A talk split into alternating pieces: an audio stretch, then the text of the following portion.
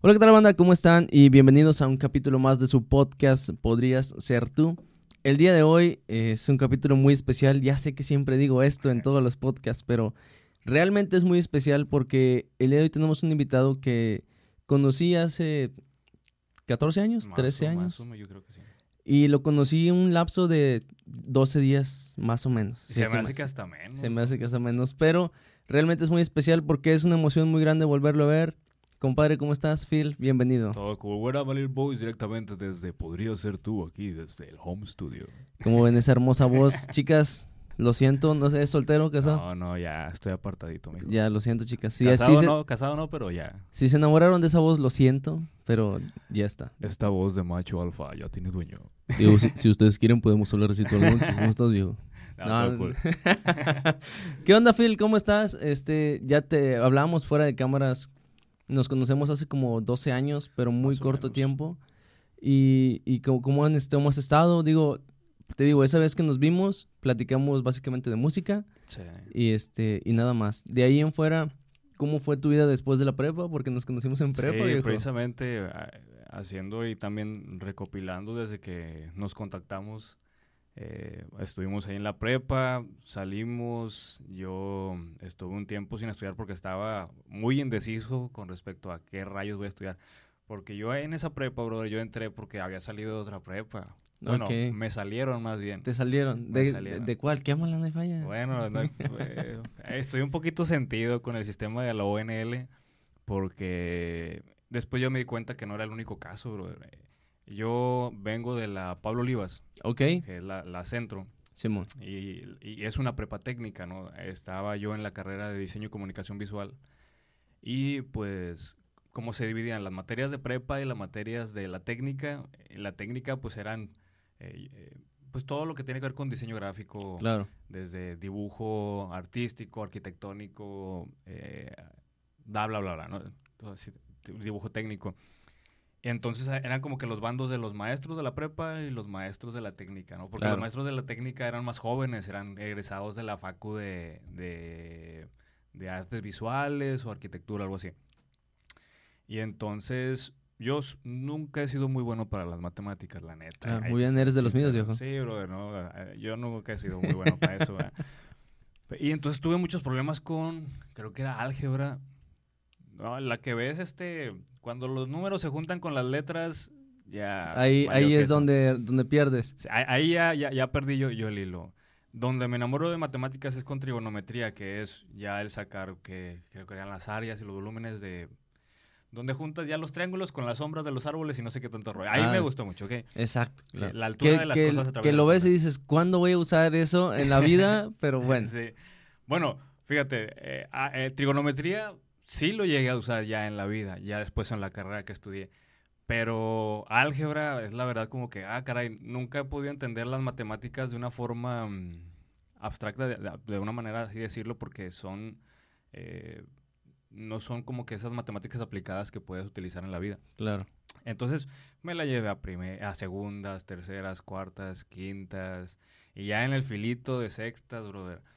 Pero sucedió que entre los mismos compañeros que estábamos dejando la materia, yo sabía que yo estaba mal en la materia, o sea, Claro. ya eh, yo sabía que ya si me suspenden va a ser por mí, mi, mi culpa. Pero empezamos a ver, brother, un, un patrón de los que sabíamos que íbamos a reprobar y también raza cuerdita que también estaba dejando la materia. Ah, caray, ¿qué onda con esto? Claro. O sea, ¿qué, qué está pasando con ellos? Y nos poníamos a estudiar juntos y los mismos la dejábamos y la dejábamos. O sea, así nos fuimos a las, cuart- a las terceras, cuartas y quintas. Y entonces nos empezamos a meter más en el rollo de qué rollo que está pasando, ¿no? Total, eh, formamos un grupo estudiantil que fue el, el antecesor a lo que se llama ahora la Asamblea Estudiantil. En ese Ok. entonces, antes, antes se llamaba Sindicato de Estudiantes, que fue cuando ya se empezaron a organizar más los estudiantes para ver con respecto a sus derechos estudiantiles, bla, bla, bla. Andabas ahí, andabas ahí en las marchas y todo. Sí, sí, sí, andaba ahí en las marchas, ahí andaba con mi banderita roja, este, pero eh, fuimos los primeros que nos organizamos, pero todavía no nos llamábamos ni sindicato estudiantil ni asamblea estudiantil. Pero andamos viendo qué rollo con, con, con eso, porque estamos dejando los mismos eh, la materia, o sea, y sabiendo que hay raza inteligente que está estudiando y nosotros estamos viendo que están estudiando. Total. Preguntaban, ¿por qué le estamos dejando si todos nos copiamos de listo? exactamente, sí, si todos nos estamos copiando lo mismo, ¿por qué? Inclusive ella, bueno, específicamente una, una chica, ella lo estaba dejando la materia. Y entonces, eh, un día platicando con uno de los maestros de la técnica, que te digo que había los dos bandos, los de la prepa y los de la técnica estábamos platicando con él acerca de la situación en la que estábamos y que íbamos a ir hasta las últimas consecuencias y no sé qué tanto rollo. Y nos dice el maestro, no, ustedes no saben con quién se están metiendo. Ustedes no saben, más se vale que le bajen porque no saben con quién se están metiendo. Y nosotros, no, no nos importa, vamos a ir a las últimas consecuencias, son nuestros derechos estudiantiles y no sé qué tanto rollo. Total, eh, haz de cuenta que un jueves eh, o un martes, ¿no? Un martes jueves, ya para la tarde noche estamos saliendo de la prepa y una amiga, específicamente esta amiga que te digo que, que la inteligente, la cuerdita del salón, su papá eh, era maestro de, no recuerdo si era la facultad de FIME o FACPIA, pero tenía dos plazas ahí. Y su papá platica con nosotros y nos dice que nos va a ayudar a investigar qué está pasando, porque también a él se le estaba haciendo raro que su propia hija eh, estuviera dejando la materia. Claro. Entonces, este, no. Digo, y, el, y el, el, ruco, pues maestro de FIME, ni modo que no le pudiera explicar, ¿verdad? Exactamente. Y, y, entonces ya él nos dijo que él trabajaba también, tenía conexiones en, en rectoría y, y, nos iba a ayudar a ver qué rollo, qué es lo que estaba pasando. Eso te estoy diciendo un, un, un miércoles, un miércoles a las 9 de la noche que salíamos nosotros de, de la prepa. Ya jueves, brother, nosotros entrábamos a las 2 de la tarde, llego a la prepa y veo que todos están alrededor de esta compañera ah, ¿qué, ¿qué, rollo que está pasando? ¿Que se murió alguien o qué rollo? Todos bien serios. Ya llegó, ¿qué? ¿Qué onda? ¿Qué pasó? ¿Qué? Ya me dice esta compañera, es que le quitaron una plaza a mi papá. A la torre, o sea, ¿qué tan profundo estaba el rollo? Que su papá se quiso meter a ver qué rollo está pasando y salió afectado. Claro. O sea, salió, pues sí, perdió, perdió una fuente de ingreso y ya fue donde yo les dije, ¿saben qué? Zafo, este, mejor voy a tenerme a, a, las consecuencias. O sea, si me van a suspender, que me suspendan, yo ya no quiero. Claro. Ya no quiero. Sí, pues me imagino que les pateó el pesebre de aquel lado y, sí, y, se enojó el niño, ¿no? Es que eh, nosotros descubrimos, brother, que había una cuota de número de estudiantes que tenían que estar reprobando. No sé si era para mayor ingreso, porque obviamente te cobraban todas esas materias. ¿no? Claro, o sea, sí. totalmente. Luego, este, yo salgo de esa prepa. Haz cuenta que me espero, bueno, me suspenden un año, vuelvo a entrar, me quieren sus suspender nuevamente, brother, por mi historial. Y ya dije yo, no, saben que ya mejor ya me voy. Y claro. es donde me cambio de prepa, la termino donde nos conocemos. Y luego yo duro un rato, yo creo que fueron fueron bastantitos años, desde, fueron unos 3, 4 años hasta que yo me decidí a estudiar porque yo no sabía si estudiar algo con respecto a comunicaciones o algo de periodismo. Pero, paréntesis, para la banda que no nos, con, que no nos ubica muy bien en, en edad, creo que nos, me llevas como 3 o 4 años, creo, porque Ajá. yo tengo 29, no sé cuántos sí, años tengas Yo tú. tengo 30. Okay, 30 un, un año, año me llevas, entonces todo esto que, que nos, nos, platica el buen Phil pasa entre 2007, 2009 más o menos. Más o menos. Y este, porque nos graduamos, bueno, yo me gradué en 2010, no sé tú cuánto. Sí, sí, más o menos también.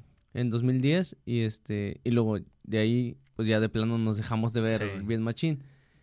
Entonces tardaste, fíjate, tú tardaste tres años, dos años, tres años en, en decidirte sí. si estudiar la carrera. Tres años, sí, porque empecé a estudiar en el 2013 otra vez. Y yo empecé, por decir, yo entré al ejército en 2012. Órale. De y hecho, ahí... sí estaba viendo una foto que compartiste de que, ah, la torre, estuviste en la Fuerza Aérea, brother. Simón, sí, y ahí yo empecé a estudiar porque yo quería aplicar en FIME. Ya. Pero yo era, yo era muy consciente de que no me iba a quedar en FIME. O sea, no, no apliqué. En primera se me pasó la fecha del examen. Ajá. Bien mal. Y en segunda dije, no, me no, no, me siento, o sea, realmente no me siento para aplicar en aeronáutica. Sé que voy a quedarme atrás. Ajá. Entonces, le, me habla mi jefe, mi papá también estuvo ahí en Fuerza Aérea. Y me dice, oye, hay una vacante en Chihuahua. Puedes estudiar ahí mismo adentro, técnico, en, en aeronáutica. ¿Cómo ves? ¿Jalas? ¿Te enclochas? Y dije, nah, pues jala, dale, vamos. Dale, dale. Y me fui por allá en 2011, estuve un año en lista de espera y luego en 2012 entré. Yeah. Entonces, más o menos, por ahí sí, nos tardamos sí, sí. lo mismo en, en, ver qué rollo. qué cool que estuviste en la Fuerza Aérea, bro. Yo eh, creo que es personalmente, y, y es algo con lo que también se puede decir que discuto con mi novia, porque yo, yo estudié fotografía después de, de Ok. salir de la guerra. Paso tres años y yo estudio fotografía, porque me interesaba la fotografía documental, especialmente la fotografía de guerra. Quería O sea, ser fotógrafo de sí, guerra. quería ser fotógrafo de guerra. Y de hecho vi vacantes en el ejército mexicano para, para ya que estudié y ya tengo eh, el área de fotografía estudiada, puedo aplicar dentro del área de comunicaciones del ejército, ¿no? Pero no me dejan. Te, te pegan agruras. Sí, me pegan agruras, mijo. Fíjate que eh, eso, eso, honestamente, eso, fíjate, yo cuando entré al ejército, eh, 2012, yo tenía una novia que ya no es mi novia, lo aclaro, porque mi novia actual Sí, luego va a decir no que no, decir, ¿qué "Eh, quieres? tranquilos, aquí ya está apartado también el mijo, ¿ok? Y haz de cuenta que entro y le digo, ¿sabes qué? Me quiero ir a Guadalajara, Ajá. este, cuatro años, pero para ser piloto. Porque Sí. mi intención era, me hago piloto y luego después de hacerme piloto, me especializo así. O sea, mi, mi trip era, me voy a especializar en algo así tan fregón para, o, o a seguir sobre mecánico, pero el chiste que yo quería llegar al hangar presidencial Sí. y por qué no dar el brinco y jalar con alguien de la NASA. O sea, ese era mi, sí. ese era mi, dije, tengo que jalar en transbordadores, o sea, porque era mi, mi trip, ¿no? Ese era el rollo. Pero pasa lo mismo, viejo, o sea, compartes esta emoción enorme de que, "Eh, ¿qué onda? Fíjate que está este guiso y nada, no se arma. Sí, ya sé. Bueno, bueno, eh, creo que logras también llevar esa visión, ¿no? Porque ya si también te ves en el futuro con alguien más, no es solamente va, Claro. la visión de uno. Y, y sí, es, es- es algo, no solamente, eh, y lo digo jugando, no, no es que me, me pegue mi novia o me diga algo así, no. Ella no, no está, no está muy de acuerdo con esa idea, pero no solamente ella, sino también, por ejemplo, mi mamá, ¿no? Porque eh, tengo primos que también están o estuvieron en el ejército americano Ujú. y ellos fueron desplegados en, en la guerra del Golfo Pérsico. Y vaya que ellos se llevaron muchas sorpresas eh, durante esos despliegues. Entonces mamá eh, también trae esas memorias. Y entonces como que... Pero pues estás en el área de comunicaciones. O sea, tú no vas a estar allá en el campo. Ajá. Pero pues también se tripea uno, ¿no? Pero fíjate que, o sea, yéndonos hacia ese extremo, también llegó el punto en donde yo dije, nah, hombre, me voy a ir de legal a Estados Unidos. y ahí en Estados Unidos les digo que quiero ser del Army y Sí. te dan tus papeles, pero te mandan a la guerra, sí, ¿verdad? sí te van a mandar a lo más bajo. Y yo dije, estaría con ganas porque para mí siempre fue, me, gust- me encantaría estar en una guerra. Yo sé que a lo mejor no la Sí, libro. sí, ah, digo, es por- Es que no puedes quitar la emoción, brother. Vaya, a mí me gusta mucho Call of Duty. Y- Claro. Y, es una, vis- una visión muy romántica, ¿no? Yo, la verdad, me considero muy patriota. sí, yo de, igual, viejo. de- de- de México. Eh, y yo me he puesto a pensar, si hubiera una guerra si a- y, y se necesita manos para ir a trabajar a la batalla, yo me ofrezco, brother. Pero, pero pues también está el, el lado, o sea, quita el lado romántico de Claro. la guerra, del patriotismo y te quedas con la devastación y la marginación del drama de la guerra. ¿no? La- deja, o sea, sí, y, y- y la, ¿cómo decirlo? Y todo el abandono, la Ajá. desolación que dejas en, en cuanto a famili- familiarmente Ajá. hablando, porque una guerra deja Sí. huérfanos por todos lados, Sí, deja viudas por todos lados. Pero sí, o sea, verlo, el, el- me encantaría la guerra también es este lado romántico para poder decir, sí, o sea, que mi morrillo dijera, ¿sabes qué? Sí, mi papá murió en combate, murió, Sí, murió peleando por, por mi libertad, o por, o por la bandera, o qué sé yo, ¿no? O sea, Sí. Pero sí es más este lado romántico de, de voy a morir en combate. Y, tú ahorita dices, yo sí podría morir por la patria, ¿no? Claro, pero ya, Ya estando ahí. que- allá, quién sí, sabe. no. Fíjate, algo que bien curioso. Ahorita regresamos a lo del podcast. Ustedes aviéntense las anécdotas que Están buenas. las porque caso que quédense aquí nada más. Este, cuando yo en- entro al, al ejército, este, como yo entré desde lo más abajo, que es soldado, soldado, Ajá. este, vas al curso básico, ¿no? Son dos meses, dos meses y medio, depende qué tan menso estés. Este, y cuando yo voy, viejo, yo estaba gordo para, para como debería de Sí. estar en el ejército. Yo, yo pesaba, gordo te estoy hablando, pesaba 76 kilos Órale. y mido unos 70, entonces estaba en mi peso ideal, ¿no? Dentro de lo que cabe. Pero haz cuenta que llegas ahí adentro y desde el primer día es te, raza gritándote, Sí. te avientan tus cosas, o sea, y, y luego van pasando los días, ¿no? Y que te enseñan esto, te enseñan aquello, que te enseñan a arrastrarte, a camuflajearte y todo el rollo. Y nunca se me va a olvidar, viejo, una vez que estábamos practicando el arrastre, pero no creas que practicas 5 metros, o sea, es una explanada, te das cuenta una canchita de las de fútbol de, de un barrio Sí. y le das vueltas arrastrándote hasta que aprendas a arrastrarte Ajá. bien, ¿no? O sea, Órale. ya después te das cuenta que sí tiene su chiste. Sí. Entonces vas así y los vatos tirando acá cubetadas de agua, lodo y, y luego ibas acá arrastrándote. Y pasaba el sargento y te, me pisaba a mí la cabeza aquí en la nuca. Y me la hundía así en el agua. Y me decía, arrástrate como la porquería que eres. y si no puedes, ahí está la puerta, vete con tu Sí. mami. Y que así, vato, y era un... Sí. O sea, ahorita lo ves y es como que un maltrato psicológico y en pasa de Sí, me lanza. imagino. porque te decían, vete para que tu familia vea lo débil que eres y que no terminaste. Vete. Y la puerta abierta, vato. O sea, Sí. las puertas abiertas así, braviado. Y tú arrastrándote y luego en la noche dormirte a las 11 de la noche, levantarte 4.20 de la mañana, 5, a bolear, este, o sea, todo, digo, la, la raza que ha tenido la experiencia sabe que no es, no es broma. Y luego más porque a mí me tocó adiestrarme con gente del ejército y no de la. Fuerza Aérea. Sí, es más O sea, eh, éramos dos de Fuerza Aérea por 76 del ejército. Órale. Entonces, imagínate, para todo era, ¿dónde están los de la Fuerza Aérea? Para todo, allá. vato, para todo. O sea, siempre era que hay que ver... Que, que me considero que eh, dentro de los niveles de Marina, Fuerza Aérea y Ejército, la Fuerza Aérea viene siendo como los fresitas, ¿no? Es que, exacto, era Sí. lo que te iba a decir. Porque para los verdes, que es como se les conoce ahí en- adentro, es no, es que estos vatos van a estar en oficina, van a estar Sí. arreglando aviones, o sea, la friegas ahorita. Sí. Entonces te negrean todo lo que... Viejo, yo salí dos meses después que me gradué, pesaba 47 A la kilos. torre. O sea, era un palo. O sea, así de que, O sea, prácticamente más de 30 kilos que vato, bajé, bajé horrible. Y ahorita me da mucha risa todo lo que viví en ese momento, pero en- ahí la sufrí un chorro. O sea, diario correr, para todo era ir corriendo, para todo era este comer bien poquito, Sí. dormir poquito y te vas acostumbrando a ese tipo de vida, ¿no? Es, es que me imagino que, bueno, mucha raza se, se queja, por ejemplo, de ese tipo de entrenamiento. Raza que, que está en contra, por ejemplo, de la institucionalización del ejército y todo este tipo de rollos que lo ven. Precisamente lo que me comentas, el, el maltrato psicológico. Pero prácticamente a lo que te están entrenando es para que tú resistas siendo un prisionero de guerra, ¿no? La- sí, digo, porque, digo, la banda que, que, que no sabe, aunque México es un país pacifista, en dado caso de que Estados Unidos requiera tropas, vamos y de Sí, uñas, ¿no? sí, y sí. vas a lo primero, o sea, el mexicano carne de cañón, que al cabo hay un montón, sobres.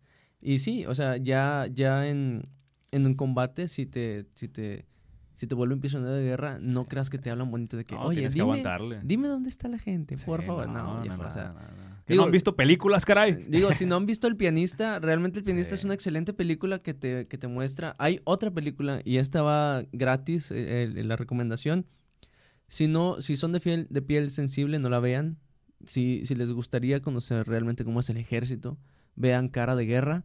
Así se llama Ah, la caray, no la he película. Fíjate, Cara soy, de Guerra. soy muy afín a las películas bélicas y esa no la conozco. Está, viejo, ahorita la buscamos y Órale. creo que la tengo ahí en un disco duro. Si no, te paso la liga. Órale. pero eh, se llama Cara de Guerra y está pasadísima de lanza, no les voy a dar spoilers, vayan a verla. Sí, sí, no soy como ustedes, raza que vio Spider-Man y me llenó el que muro de spoilers. todo Facebook, Twitter y todo rollo. ¿Qué pasa con ustedes? El señor los ministre.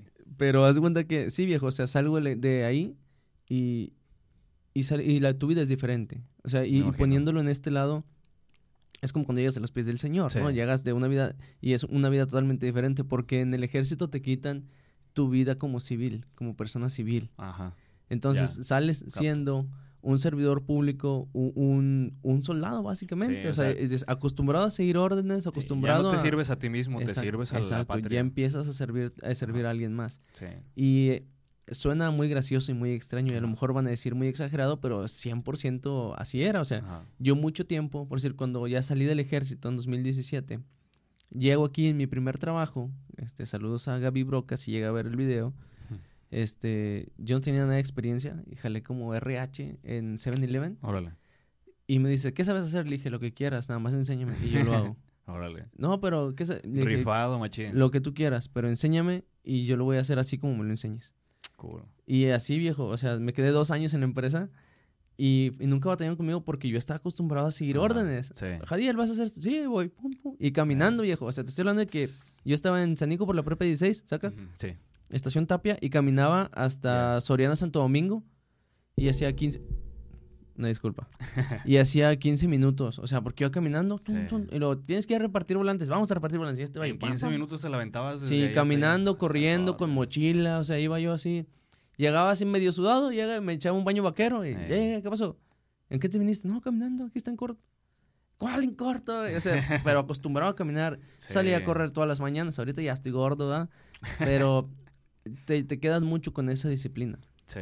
¿A, a qué voy con esto y por qué toda esta anécdota tan enorme?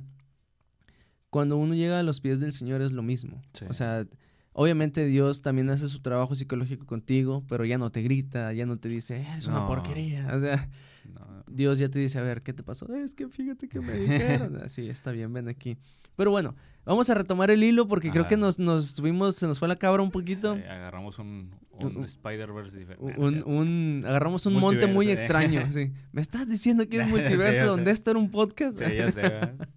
Este, llegas a la prepa, eh, sales de, porque si no se acuerdan estamos hablando de la prepa. Ajá, exactamente. Sales de la prepa, este, y seguiste haciendo música o, Sí, o ya no seguiste haciendo música o te dedicas, digo, ahora sé que tienes un show, un late, late night show. Pues- Espero haberlo dicho bien, mi inglés es malísimo. Me, me- bueno, me sorprende que utilices la palabra late night, porque también varias raza me, me ha preguntado así como que es como un late night o qué rollo. Empieza siendo un programita de radio de dos, de dos conductores y ya, pero, pero parece que va agarrando por ese lado.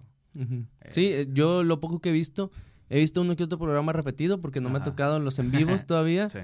pero te digo, te stalkeé eh, cuando te agregué a, a Facebook y dije, yo voy a ver qué está haciendo este brother, Sí. a ver qué está haciendo y vi que estás eh, bastante metido en el mundo underground de lo Sí. que es el, el movimiento urbano. sí. Este, eh, pero ¿cómo llegas ahí? O sea, por eso te decía, sales de la prepa, seguiste escribiendo. que cuando, cuando estamos en la prepa y años antes, yo ya estaba escribiendo roles. Yo eh, desde los 13 años pertenezco al, al Ministerio de Alabanza de mi iglesia local. Un saludo para la primera iglesia apostólica de la fe en Cristo Jesús. No se confunda con movimiento apostólico profético, eso es otra cosa. Eh, Pero, Gracias por aclararlo. Gracias, sí, un saludo para los de la iglesia apostólica en general en, en todo México y sus internacionales afiliados. Este, pero yo también doble. tengo, ya se va. pero tengo desde los seis años eh, tocando, brother, siendo músico. Ok, Yo- ¿qué tocas? ¿La Eh, guitarra? Pues Aparte de la de, guitarra. de todo. Hay cuenta que yo empecé en una estudiantina del DIF Ok. a los seis años. eh, y empecé tocando guitarra. Y ahí estuve desde los seis años hasta los 15. Entonces, cada año, si tú avanzabas en tu instrumento, te daban la oportunidad de, ok, tienes, tienes la oportunidad de cambiar de instrumento. Entonces aprendí a tocar guitarra, bajo, mandolinas, melodiones, acordeones, eh, el violín. eh, de todos los instrumentos que había en la estudiantina, me di un rol por todos. ¿verdad? Ok, Entonces, eh, soy, como- ay, ¿cómo se dice? Multiinstrumentista. Ok, ok. Y, y eso ya después me ayudó a que yo me desarrollara en mi ministerio en la iglesia y ahorita actualmente soy líder de alabanza en, en- en mi iglesia local. Este, pero yo ya escribía, yo empecé a escribir mis rolitas como a los 10, 11 años y para los 16, 17 empecé a escribir mi primera rola de rap y era una canción para el Día de las Madres y eso le escribí a mi mamá y otro camarada también le escribió a su mamá y la presentamos en un servicio de la iglesia, ¿no? Especial del Día de las Madres, ahí la- las, las cantamos. Y a ese servicio fue otro camarada que todavía no era cristiano, pero ese vato ya tenía su recorrido en el Onder aquí en Monterrey. Un saludo para Hander JZ, que él ya es parte de, de la bandera, puro BDR, mijo. eh, ¿Qué onda? ¿Qué Ahí onda? que busquen en Facebook, de la bandera somos uno. Y, y, a- y ese vato eh, fue con su mamá, porque su mamá estaba empezando a ir a la iglesia. Y ahí lo conocemos, o sea, ahí lo empezamos a camaradear y nos empezó a platicar lo que él hacía. Él estaba en una agrupación que se llamaba JZ y ya andaban este, cantando en Barrio Antiguo, en Saltillo, en, en, en Tamaulipas, andaban en, en- con raza como por ejemplo eh, Zona Ganja, Los Caballeros del Plan. Este, Sí, eran los, los abridores. me Ándale, sí, imagino. and- ahí andaban en el, en el mundo de, de los abridores dentro del Onder. Y este men, este men, eh, que siempre se lo voy a agradecer, ese vato se fue, yo creo que medio año de estar yendo todos los días a mi casa, brother. Du- durante ese tiempo de, de no estudio, brother, yo sí estuve estudiando. O sea, oficialmente como institución no estuve en ninguna escuela, pero ese vato iba todos los días a mi casa, eh, carnal, escucha esta rola, eh, carnal, escucha este grupo, eh, carnal, fíjate que de la historia del hip hop pasó primero esto, esto, esto, esto y esto, pero hablándome aquí de, de. México. Ese vato me estuvo discipulando con el hip hop, vato. Y mientras nosotros lo discipulábamos con, con el evangelio. Claro. Era un intercambio de información, básicamente. cuenta, sí. ese vato me disipuló con, con el hip hop. Ese vato nos disipuló a mí y a, y a mi primo Héctor, a, a otro camarada que es Tomás, que fuimos los que empezamos a formar lo que es ahora la, la bandera, el grupo de, de hip hop. Eh, pero ese vato se iba todos los días a mi casa y, oye, ya escribí esto, vamos a escribir sobre esta rola. Y como yo tenía mi guitarra, ¿no? Y bueno, tenía arrumbada mi guitarrilla. Bueno, no arrumbada, no, pero la tenía al lado, ¿va? Y me decía, a ver si le puedes sacar música a esta rola. Y se ponía a cantar y yo empezaba a sacarle ahí música a la rola. No sabíamos nada de producción musical. Lo, lo que teníamos más era un micrófono de estos de computadora de plástico, brother, ¿sabes? Estos blancos de- sí, sí. alargadillos. Y bajábamos una rola de YouTube y, y hacíamos y grabamos nuestras rolas con, con ese micrófono. Fíjate Y- Y que así empezamos. te interrumpo tantito aquí. Cuando yo, eh, yo también tenía 15 años, cuando nos conocimos, precisamente Ajá. yo tenía un grupo de rap, o era parte de un grupo de rap que se llamaba El Principio del Verbo. Órale. Y era un grupo, si lo quieren buscar, hay como dos videos en YouTube ahí. Soy el de los pelos, pa. Este, y era un grupo cristiano, obviamente. Y también, nosotros nuestra primera canción, yo me acuerdo que me fui a quedar a casa de un camarada, estamos jugando, no me acuerdo si GameCube o PlayStation, y me dice este vato, oye, carnal, ¿qué te parece si escribimos una rola? Y yo, ¿una rola de qué? Me dice, no, pues una rola de rap. En ese momento estaba de moda MCAS, Ajá. se estaba empezando a, fi- a- a subir el sargento rap, entonces era muy poquita Sí. la banda que cantaba rap. Y en el ámbito cristiano, pues estaba Funky, El Sí. Eterno, eh, Vico C, ¿quién más estaba pegado en ese entonces? Creo que Manny Montes. Entonces había también muy poca, muy poca banda. Y le digo, sobres, ¿con qué vamos a grabar? Y saca ese micrófono que dices y te la mato hoy en machín porque el vato en la punta le puso un calcetín. Para hacer el, el, el antipop. Simón, le puse un calcetín con una cinta así, masking tape. Sí. Y me dijo, aquí vamos a grabar. Y, Braviado. y yo me quedé así de que, ¿neta? O sea, porque al menos en las películas y todo, lo, que es lo que uno conoce del, Sí. del ámbito musical, ahorita pues ya conoce uno más, ¿verdad? Sí. Pero en aquel entonces era, no manches, o sea, inalcanzable comprar un Sí, micrófono. la neta. No, ahorita que, eh, por ejemplo, nosotros también acabamos de comprar una consolita, que creo que también es la misma. Para ese entonces era imposible, bro. O sea, nosotros lo veíamos muy lejos, o sea. Y, y, y, y, por ejemplo, este camarada, Hander, ya, tenía, ya estaba trabajando. Otro camarada que era Boyo también ya estaban trabajando. Yo era estudiante y los otros camaradas más chiquillos también éramos estudiantes. Y esos vatos desembolsaban para comprar un microfonito más este a lo que conocían, porque te digo, no sabíamos nada de producción musical, no sabíamos nada de electrónica o, o de aspectos de, de los micrófonos. Y, y estos vatos, conforme iban investigando, poquito iban comprando cositas nuevas. Y ya ahorita, la neta, ya tenemos mejores cosas y cuando quieran grabar ellos, adelante, brother. Fíjate que es lo que te decía. de- también la pandemia hizo muy accesible todo este Sí. rollo de la tecnología de para que cada quien tenga su home studio. Sí. hay, hay que ser honestos. Sí, o sea. ¿por qué? Porque la demanda se hizo tan, tan necesaria como ahora todo el mundo quiere hacer stream, hay Ajá. mucha banda que hace podcast. Que por cierto, gente que haga podcast cristiano, los invito a que me contesten los inbox. porque yo he querido colaborar con gente que haga Sí. podcast cristianos. Porque honestamente conozco mi podcast, que es- podría ser tú, síganlo, si no lo siguen. Este, y de ahí en fuera conozco el podcast del show de ocio, que son unos Ajá. brothers de Ciudad de México. Y ya. Sí. O sea, no, no, no conozco más podcasts y he estado buscando Ajá. constantemente y, y no, o sea, digo, no es, no es una mala crítica, simplemente, pues si somos de los mismos, estaría con ganas de colaborar, exacto. ¿no? No, y, hay que ser agradecidos, o sea, eh, ¿en, en qué, ¿en qué contexto lo, lo digo? O sea, tú si vas a dar un favor, pues también regrésalo, ¿no? Y, y somos una comunidad, o sea, primeramente porque, porque somos cristianos. Si somos cristianos y necesitamos, o más bien, la sociedad necesita un buen contenido, pues vamos a producirlo. Y si somos una comunidad, pues ¿por qué no ayudarnos uno al otro? O sea, eh, el, colaborar, yo, ah, yo te, te ofrezco este espacio en mi programa y tú tal vez me puedes ofrecer el tuyo también. Y, y estar en conexión todos, porque todos somos áreas de influencia poquita, un poquito más abierta o tal vez mucha influencia, pero toda esa influencia nos va a ayudar a construir un mejor, eh, una mejor red de, de entretenimiento. Ahora sí que somos una red de entretenimiento, pero un- en un entretenimiento sano, un entretenimiento que edifica, un entretenimiento que, que te aporta también a, a que tú crezcas también espiritualmente. Claro, y, y la verdad es que mi intención, fíjate, a lo mejor suena muy ambicioso tal vez, pero la verdad es que no veo mucha gente organizada en este ámbito. Entonces, yo, yo pienso, podemos hacer una escena Ándale. de, de, no sé, de entretenimiento, como Sí, bien dices. sí. Pueden ser eh, programas en vivo, que está el tuyo, Underground Show, vayan a, a verlo. El Underground Show. Está Live 316, que son los camaradas que van a estar con nosotros también en el podcast. Este, está en, en vivo, ¿qué más hay? Está... mm, Bueno, hay, hay muchas iglesias que también tienen sus pequeños programas en vivo. O sea, a lo que voy es, hay, una, hay un movimiento ahorita muy grande en digital y ¿por qué no hacer una escena en, en ¿sabes qué?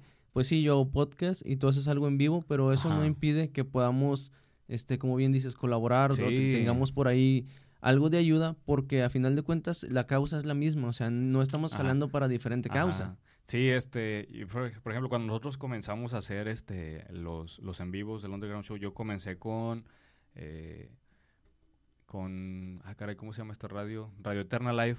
Que Ellos, sí, saludos, saludos para Mark por ahí. sí, este, y también, también para estamos- Dani Rivera, que fue el que me, me dio la oportunidad. Estamos, hecho- estamos colaborando nosotros Ah, con... órale, cool. Sí, ellos eh, también este, comparten nuestro contenido. Qué cool, qué cool. Pues saludos para, para ellos. Que de hecho yo con Dani Rivera fue con el primero que empecé a hacer radio eh, por internet. Te estoy hablando por ahí del 2010, brother. Dos-. Ajá. Eh, en, en ese entonces él tenía radiojuvenil.net. Y ahí comenzó el Underground Show. Con Ok. él. Porque él nos invita, porque nos conoce, no me acuerdo cómo fue que nos conoció. eh, contactó un camarada de los del, de los del grupo que teníamos y fuimos, nos hizo una entrevista, cantamos ahí en vivo. eh, y todo era a través de la página de radiojuvenil.net, ¿no? No había esta posibilidad que tenemos ya de hacer los streamings por Facebook o por Claro. YouTube. Eh, y luego él dice, ah, pues si ustedes le saben al, al rollo del rap, al rollo de, del género urbano, pues ¿por qué no se arman un programa y aquí tienen telespacio? Y empezamos a hacer, eh, lo hacíamos todos los jueves. Todos los jueves, o los miércoles, no me acuerdo, jueves o miércoles. No, los jueves, sí, sí. Todos los jueves, porque terminábamos nuestro servicio de jueves de la iglesia y nos íbamos de volada para allá. Y, y ahí presentábamos rolas de, de lo que sonaba entonces también Manny Montes, Funky, Ujú. el, el Fermín Cuarto que acaba de sacar una producción... ¿Cuál Boomerang o los No, que no, no, trastornan el los que mundo? trastornan al mundo. Es muy buen disco ese. Sí, sí, sí. Y, y pasábamos esa rola, ¿no? Y si pedían una rola, ahí la poníamos. Y, y después ya por cuestiones de, de también de que unos nos metimos a estudiar, otros a trabajar, pues ya no, no le seguimos. Y este año eh, veo que también están ofreciendo espacios y lo contacto, le digo, hey, este, estaría chido para volver acá con el programa, ¿no? No, Simón, vamos a hablarlo y no sé qué, y se armó. Y ahí comenzó el, el, el show a- ahora. Eh, ya ahorita ya no estamos en radiojuvenil.net, en, en, en, Radio Eterna Live, pero pues se agradece el espacio que nos, que nos dio. En ese Claro, y es que el apoyo y el Sí, sí, expertise sí. que tienes ya después de una experiencia así es, es bastante. El conocimiento, yo, yo conocí Radio Eterna porque tomé un curso de producción con Órale. ellos. Este, precisamente mi mamá tiene un radio en internet, Ajá. este, y me dijo, oye, para que tomes un curso en Radio Eterna, y yo, ¿y eso dónde queda? Porque yo no lo ubicaba, o sea, Sí. te digo, yo no consumo o no consumía este muchas cosas cristianas porque no había antes. Ajá. O sea, antes, te estoy hablando del año pasado Es- o dos años atrás, era muy extraño ver a alguien que Es- estuviera en un en vivo. Sí, ahorita, ya es muy, reciente. ahorita ya es muy normal por la pandemia, por, por esta, ah, esto de acceder a la tecnología muy Ajá. fácil. Pero dos años atrás era No, muy raro. Muy raro. Entonces, Muy raro. tomó el curso con Mark y hace poquito me dijo de que, oye, si queremos hacer un programa, un, un night show este, de rap, pero queremos que sea como un tipo podcast en vivo. Y, eh, y no es nada contra Mark, pero para mí los podcasts no pueden ser en vivo, Ajá. porque eh, yo consumo muchísimo podcast. O sea, yo Sí. todo el tiempo estoy consumiendo podcast y no existe un podcast en vivo. Porque precisamente un podcast es estar eh, a solas con este, este, este sentimiento de intimidad de Sí. vamos a platicar tú y yo o, o dos, tres más, pero es algo más interno que se va dando al Sí, natural, o sea, no existe la... la, interacción, o sea, la con a- interacción con, alguien es externo. acá nada más Exacto. nosotros. ¿Por qué? Porque también te condiciona mucho a, a qué voy a decir, qué voy a hablar. El hecho de saber que alguien en ese momento te puede poner un comentario y, y ya llevas la plática hacia otro lado. Entonces, yo le dije, ¿sabes qué? Este, ¿Qué te parece mejor si hacemos un programa en donde invitemos artistas? Y por ahí se está platicando, esa es la intención, Cool. este, que invitemos a algunos artistas que quieran cantar, que nos platiquen algo, pero todo eso ya sería, ahí sí sería en vivo. Sí. Este, sin embargo, yo la verdad eh, creo que algo que me dijo Cachorro, no sé si ubicas a Cachorro de León, CDL, Ya, sí. este, un camarada, fíjate que vino, o sea, Sí, yo, no lo, sí yo, no lo yo no lo conocía, vino, cotorreamos y, y ahora somos muy camaradas cool. de, de que hablamos, nos, nos reposteamos todo el rollo, me invitó a unos eventos de él, no pude ir a algunos, eh, a otros sí pude. Al del circo, que fue el Sí, Chaco Rodríguez, sí, te acabo de ver también ahí. este, a ese sí pudimos ir, gracias a Dios. Sale luz. Sale lo exacto, sí, muy, muy bueno, la verdad. Todo el show, desde el show del circo hasta el mensaje, excelente. Qué cool. Pero a lo que voy con este brother es, eh, este camarada es así, es de que, eh, ¿qué onda? Vamos a hacer esto y vamos a hacer aquello. Para todo es muy transparente y, y hemos hecho una muy buena amistad. Este, pero bueno, te digo que de Sí. repente monteamos bien no, machín. pero, es que la, la verdad, no, es- eso bueno, yo no lo vería como, como ir, irse al monte, es que la verdad es algo que se necesita, o sea, la colaboración, el vernos como una comunidad cristiana que, que colabora y trabaja para el reino. Este, yo te soy sincero, yo antes era muy, un poquito cerrado con respecto a, a, la- a- a ver la comunidad cristiana en sí, porque a veces nos dividimos mucho como que por iglesias, ¿no? Por Claro, denominación. Sí, sí, sí. Y yo la neta, yo soy muy orgulloso de mi denominación, pero eso no quita que las demás denominaciones o las demás iglesias, pues también son iglesias y son cuerpo de Cristo, o sea, y, y- y todos somos parte de ese cuerpo Es- de Cristo. Y es algo que ha caracterizado mucho eh, la misma división dentro de la iglesia por denominación. Por decir, yo voy a una iglesia metodista. Ajá. este, y tú eres una iglesia apostólica. Ajá. Entonces, si, si nos ponemos en el contexto de toparnos en la calle, la gente va a decir, uy, mira, o sea, qué raros, ¿no? Sí, O sea, tanto de, de mi parte, los metodistas como los apostólicos, es como que se ven así como que, qué rara denominación. Pero realmente es que volvemos a lo mismo, todos jalamos para donde Sí, mismo. sí, sí. Es muy, muy extraño de repente. Sí, o sea, el, el punto de nosotros como cristianos es enfocarnos en la salvación de las almas, ¿no? Claro. Ese es nuestro trabajo. Ahora, si nosotros enfocamos eso también a lo que producimos, como estos programas, brother, tenemos un entretenimiento que edifica las almas que estamos salvando, ¿no? Claro, y luego como cristianos también caemos en esto de no consumir lo nuestro. Ajá. O sea, es, yo te lo digo porque para mí, este, honestamente tenemos como 10 meses ya constantes con el podcast. el podcast tiene casi dos años, pero ya constantes de que cada semana sin fallarle y subiendo clips y haciendo reflexiones, tenemos como 10 meses. Órale, pues tenemos lo mismo más o menos. también. Porque, porque haz de cuenta que el- antes era de que hacía un capítulo y el siguiente mes hacía otro capítulo Órale. y en otros dos meses hacía otro capítulo. Y ya, ya lo había platicado, pero yo me acuerdo que le dije, Dios, oye Dios, ¿qué onda? ¿Por qué no veo respuesta en la banda? Y yo dentro de mí, como que Dios me contestaba con mi misma voz y me decía, pues es que te falta constancia, criatura. ¿Quieres que un video tuyo pegue y sea viral y, y nada más o qué? O sea, no. Sí. Entonces empezamos con más constancia, te digo empezamos porque es que mi novia lleva la agenda y por ahí te, Claro. te contactó ella. Este, eh, y, y es de que ella me ayuda, ella también me asesora mucho así de que podemos grabar aquí, podemos invitar a esta persona, podemos hacer así. Y entonces él no pudo venir hoy, pero bueno, por general está aquí. Sí. Eh, pero ¿a qué voy con esto? No consumimos lo nuestro, o sea. ¿Cuántas veces no nos llega el- el- la invitación de que, eh, este, Jadiel te ha invitado a que le des like a Podría Ser Tú? Y lo Sí. que hacemos por lo general todos es eh, scroll. Correcto, sí, Así, sí, sí. O dices al ratito. Yo también muchas veces he caído en ese error de, ah, pues al ratito, pero se te olvida.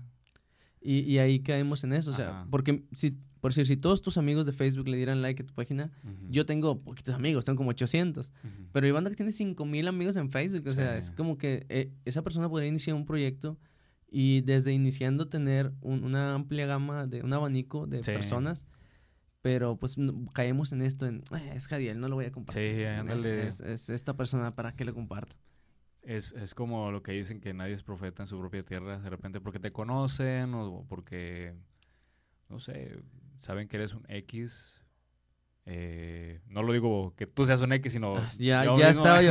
"Na, na, No, na, porque tal vez también somos muy, muy normales en cuestión a que pues nos conocen ya que qué bueno puede salir de, de- Claro. como de- decían Es que, Jesús. eh, exacto, es que como, vaya, es, es natural, como todos tenemos cola que nos pisen, Sí. la gente muchas veces se fija en esa cola que pisarte a, ok, Jadiel antes era esto, pero fíjate, tiene mucho tiempo haciendo esto que, que es muy bueno. No, no, pero Jadiel, acuérdate Ajá. qué es esto.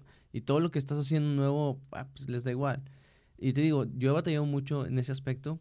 Sí. Este, gracias a Dios la página ya, ya supera los mil eh, likes. Tenemos como mil cien por ahí. Muchas gracias a todos los que le han dado like, compartan, por Sigan cierto. dándole like.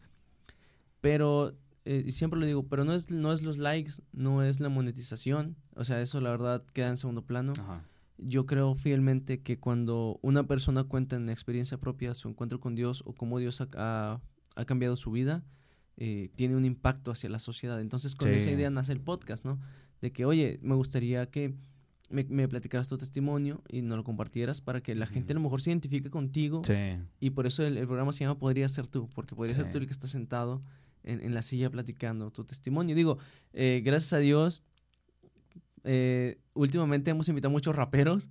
Ya, Entonces, sí, sí, sí, lo he estado viendo. entonces, digo, también es, es una comunidad increíble. Los raperos me han abrazado hermosamente y, y yo les mando un fuerte abrazo a todos. Desde la primera que vino fue Soy Joyce. Eh, saludos al Cefas, a Luna, saludos a Diordana. Cool. Estuvo también, pues, Cachorro. Mañana vamos a grabar con Real Caleb. Va a venir Cool. Hechura. Entonces, Patrona, la neta la consideramos acá como entonces patrona. la verdad es que Dios ha ido conectando gente con nosotros increíble. Son una comunidad hermosa y este que nos han abierto las puertas mucho. De repente parece un podcast urbano, pero... Pues quién sabe, tal vez todo apunta para que vaya para allá, mijo. Entonces, pero la verdad es que Dios ha sido muy bueno con nosotros, estamos muy agradecidos. Y este y, y te digo, así tengamos 5 likes, 20, eso me da igual. El chiste es que de esos 5, de esos 20, alguien diga, Sí. bro, aquí, oh, ¿dónde está, dónde Sí, está bro, ese mensaje? Ahí, ¿y dónde tocó? Aquí. O Sí, sea, fíjate que hablando específicamente del, del género urbano o del hip hop, del rap, eh, yo puedo decir que yo he conocido más a Dios a través del hip hop. Porque, eh, bueno, como te digo, soy músico desde los seis años. eh, en el Ministerio de Alabanza estoy desde los 13 años. Y ahí tienes letras, ¿no? Letras que hablan del Señor o, que te invitan a alabar o a adorar. Y, y- pero, pero yo no, yo no encontraba canciones que me hablaran específicamente del ser de Dios, o sea, de su carácter o, o, o de cómo, cómo actúa Dios. O bueno, tenemos, por ejemplo, no sé, canciones de Hecho a la mar quien los perseguía. Y sí te habla de cómo actúa Dios, pero en, en su forma de protector y de ir de guerrero, ¿no? Adelante del pueblo, protegiéndote. Pero tenemos muchas canciones en la iglesia que sí te invitan a alabar, a adorar. Pero las canciones de hip hop, específicamente pues las canciones de cristianas de hip hop, me hablan de la conciencia de Dios. O sea, eh, ahí ya tenemos a raperos como por ejemplo Redimido, como por ejemplo también este Rubinsky, RBK, que ya te hablan... buenísimo, por Ajá, cierto. y ahora sí te hablan de teología, brother. Te hablan de teología en sus rolas, te hablan de apologética en sus rolas. Este, y, y eso, eso fue lo que yo, a mí me empezó a enganchar también más con el hip hop, porque el hip hop 100% es la palabra, brother. Eh, tienes una base que también está chida, pero es repetitiva, pero lo que, lo que te genera que te enganches con el hip hop es lo que va diciendo la gente, lo que va Claro. diciendo la palabra. Y que mucho tiempo estuvo peleado el conocimiento de la palabra con el género. Ajá. Porque decían, no, es que, por decir, yo te lo digo, cuando yo empecé con el grupo de, de rap en el 2008, 2009 que nos conocimos, fue, no, es que son raperos porque no saben cantar. Ajá. O sea, es que los que cantan rap es porque no se saben Sí. afinar. Es por- y yo decía, brother, no, nada que ver. O sea, Sí. simplemente cada quien toma su estilo. O sea, a lo mejor eh, yo, yo he escuchado eh, líricas, letras que dices, Ajá. brother, ah, la fregada. Sí, o sea, están, por decir, hay una canción que me gusta mucho y no es, no es promoción, no la ocupa, voy a empezar. pero Doña Religión de Alex. Zurdo para mí es una de las canciones más directas que hay actualmente. Sí. O sea, si le quitas el beat y, y te pones a leer lin- eh, barra por barra, dices, brother, esto está pesado. O sí, sea, sí, sí. porque realmente esa es... eh, eh, ¿Sabes cómo lo, lo podría, podría ser una comparativa? Como Pablo hablando a los romanos. Es lo que te iba a decir. Haz Es, cuenta, es- que es, eh, se vuelven rolas que son cartas del Nuevo Testamento. O sea, no quiero...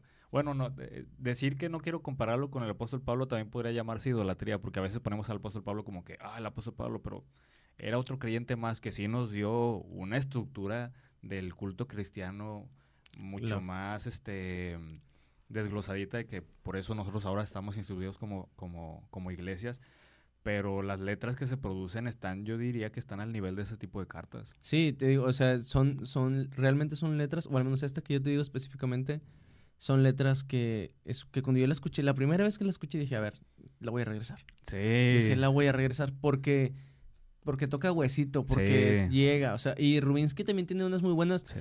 eh, tal vez Rubinsky, en los, en los discos que yo he escuchado es muy melodioso y eso me gusta muchísimo, porque no es un rap convencional, Ajá. es algo más, busca ser más armonioso eh, o melodioso, pero por decir, me gusta mucho eh, Te siento en mí, Sí. esa es de mi, de mi top 5 yo creo de Rubinsky. La que sacó con Apóstoles del rap está Sí, buena, me gusta mucho. Y una que sacó Apóstoles recién, la, la subimos en el top 5, si no lo han visto, todos los sábados, top 5. Este, Generación de Cristal, creo que también Órale, sí. son de esas rolas que hacen falta para que la juventud despierte de lo que está pasando. Digo, o sea, me refiero a juventud, porque la neta, de la juventud de ahorita le llevo 15 años. Entonces, pues, No, pero si te pones a proyectar, brother, el hip hop, yo, yo lo que estoy viendo es que va a suceder el mismo fenómeno que hay en, en Estados Unidos ahora, actualmente. O sea, el hip hop nace en Estados Unidos y la raza que era joven en los 80 ahorita ya son Sí, sí, grande. o sea, mayores y, y el hip hop sigue creciendo, brother. O sea, ya no es, ya no es el ritmo de los jóvenes. El hip hop es el ritmo de, de, de- de los, de los papás. Y, Claro. ese mismo ritmo va pasando a los hijos. A los Digo, hijos. es que nos ponemos a ver y los primeros exponentes de hip hop que son eh, Ice Cube, NWA, eh, Dr. Dre, ya no tienen ni 30, o No, sea, ya ya, todos tienen de, de sesentones. 45 a 60, o sea, todos. Yo creo que el más joven hubiera sido Tupac, pero pues ya, descansa en paz. Este, o quién sabe si descansa en paz, pero Ah, bueno. Está la incógnita ahí. Pero a lo que voy es, este, sí, o sea, todos los grandes exponentes ya están grandes, pues no nos vayamos muy lejos. En, Sí. en- en habla hispana, Funky Redimidos ya, ya superan los 40, o sea, Sí, también. ya. Entonces ya no son Ya adolescentes. No, y, y también, gracias a Dios, esos mismos maestros de que abrieron camino ya han traído nuevas, este, eh, nuevos talentos, ¿no? Tenemos, por ejemplo, a Underbog, hablan también de RBK, eh, Aposento Alto, que fueron también discipulados por este, el señor Pérez en República Dominicana. Un señor Pérez durísimo, por sí, cierto. ¿eh? sí, sí, Ese- no, ese señor- Productorazo, Sí, la productorazo. neta. Yo lo he escuchado cantar. Yo sé que saca muy pocos temas el señor Ajá. Pérez. Y pareciera que no hace nada. No, pero, pero... es, el, el es el productor, creo que del 80% de Sí. RD. O sea, Sí, exactamente. Él, él es el maestro de todo el, el hip hop que está produciendo. Actualmente el centro del género urbano, brother, en español es República Dominicana Sí, y mayormente por el trabajo que ha hecho señor Pérez. Sí, totalmente de acuerdo. Digo, aparte toda esta influencia que tiene este Redimidos a nivel Ajá. mundial ahora Sí. ya, que todo volteamos a ver el rap de, República Dominicana. Hablando de República Dominicana, un pequeño paréntesis. Tenemos, eh, vamos a tener un podcast por Zoom con Yo Soy Odi, un rapero de República Dominicana, precisamente nuestra primera colaboración internacional. Este, Qué y cool. solamente quería comentarles. Estamos muy contentos. En realmente. exclusiva. Como poner acá un POW así de Podría ser tú de manera internacional. entonces, estamos muy contentos porque es nuestro primer eh, podcast internacional. Ya hemos colaborado este, con gente de Estado de México eh, por Zoom, pero internacionalmente es nuestro primer eh, rapero, entonces es muy, muy... Estoy entre nervioso y emocionado, Ajá. normal, pero está, está muy chido. Y bueno, regresando a, a lo que te decía del rap, creo yo que este, esta escena de rap que se está haciendo en México, obviamente nos falta mucho para estar a nivel de República Sí, Dominicana. Pero yo creo que vamos en buen camino, brother. Claro. Gracias a Dios tenemos a, a, bueno, apóstoles del rap. Este, y Apóstoles Rap está acá abriendo un camino junto con Chuy de la Cuarta La Tribu. cuarta tribu, ¿no? Este- Chuy, tienes un espacio en Monterrey, estás cordialmente acá. invitado aquí al podcast. Y, y no se diga de Fermín Cuarto, brother, que creo no, que es sí. el papá de los pollitos de, de todos nosotros. Claro. Digo, eh, Bet Melek ahorita va, va a aventar el 25, acuérdense, vayan a Spotify, este, Bendecido por Dios, en, en Spotify de Bet Melek, y el video está en enero. Así que esta información solo la tengo yo y se las comparto en exclusiva. Aquí está la primicia, nuestro hermano de Bet Melek por ahí me pasó la info y me, me gustó eh, que, compartirlo que- ustedes. que les recomiendo Cypherción número 6, donde sale Betmelec cerrando todo ese Cypher, brother. La letra que se avienta está poderosísima, brother. Vayan a escucharlo. Cypher 6, Cypherción número 6. Pues sí, en, en el de los reales también, Ajá. todo el álbum de los reales es Sí. un álbum bastante bueno. O sea, Sí, recién, está muy, muy bueno. recién compartí por ahí en el, en el, eh, programa que tenemos de música, este, Goodbye, de Fermín Sí. Cuarto con Evet Melek, un temazo. Está sí, muy bueno. está, está muy bueno. Y, y, bueno, lo que te estaba diciendo con respecto al, al rap y, y cómo su letra me fue metiendo. Yo me puse a pensar, brother, en un momento es que esto, esto viene siendo la predicación del 2020, o bueno, la predicación de nuestra generación. O sea, para mí el hip hop es predicación. Eh, eh, toda la línea la tiene la letra o la palabra. En una canción, por cada compás de ocho tiempos, tú tienes tal vez unas palabras de seis sílabas o cinco sílabas. Donde tienes letra, momento musical, luego otra letra, momento musical. En el hip hop todo es letra, todo es palabra, brother. Para mí una letra de hip hop tiene que ser una predicación. Obviamente no todo el mundo hace una predicación, ¿verdad? Pero para mí personalmente eso. Claro. Y, y, y, yo me ponía a pensar eso, caray, pues el hip hop lo están escuchando los jóvenes. ¿Qué tipo de conciencia van a tener también los jóvenes si nosotros no les llegamos con la palabra del Señor eh, a través de sus propios medios, de lo que ellos van a escuchar. Están escuchando muchas cosas afuera, brother, y, realmente no son edificantes. ¿no? Claro. No son edificantes, no son eh, palabras que, que, te van a... que, te van a, traer una conciencia limpia, todo lo contrario, ¿no? Tal vez van a, de, a tergiversar el concepto que tú tienes del ser humano, el concepto que tú tienes de las mujeres, el concepto que tú tienes del sexo, inclusive. Claro.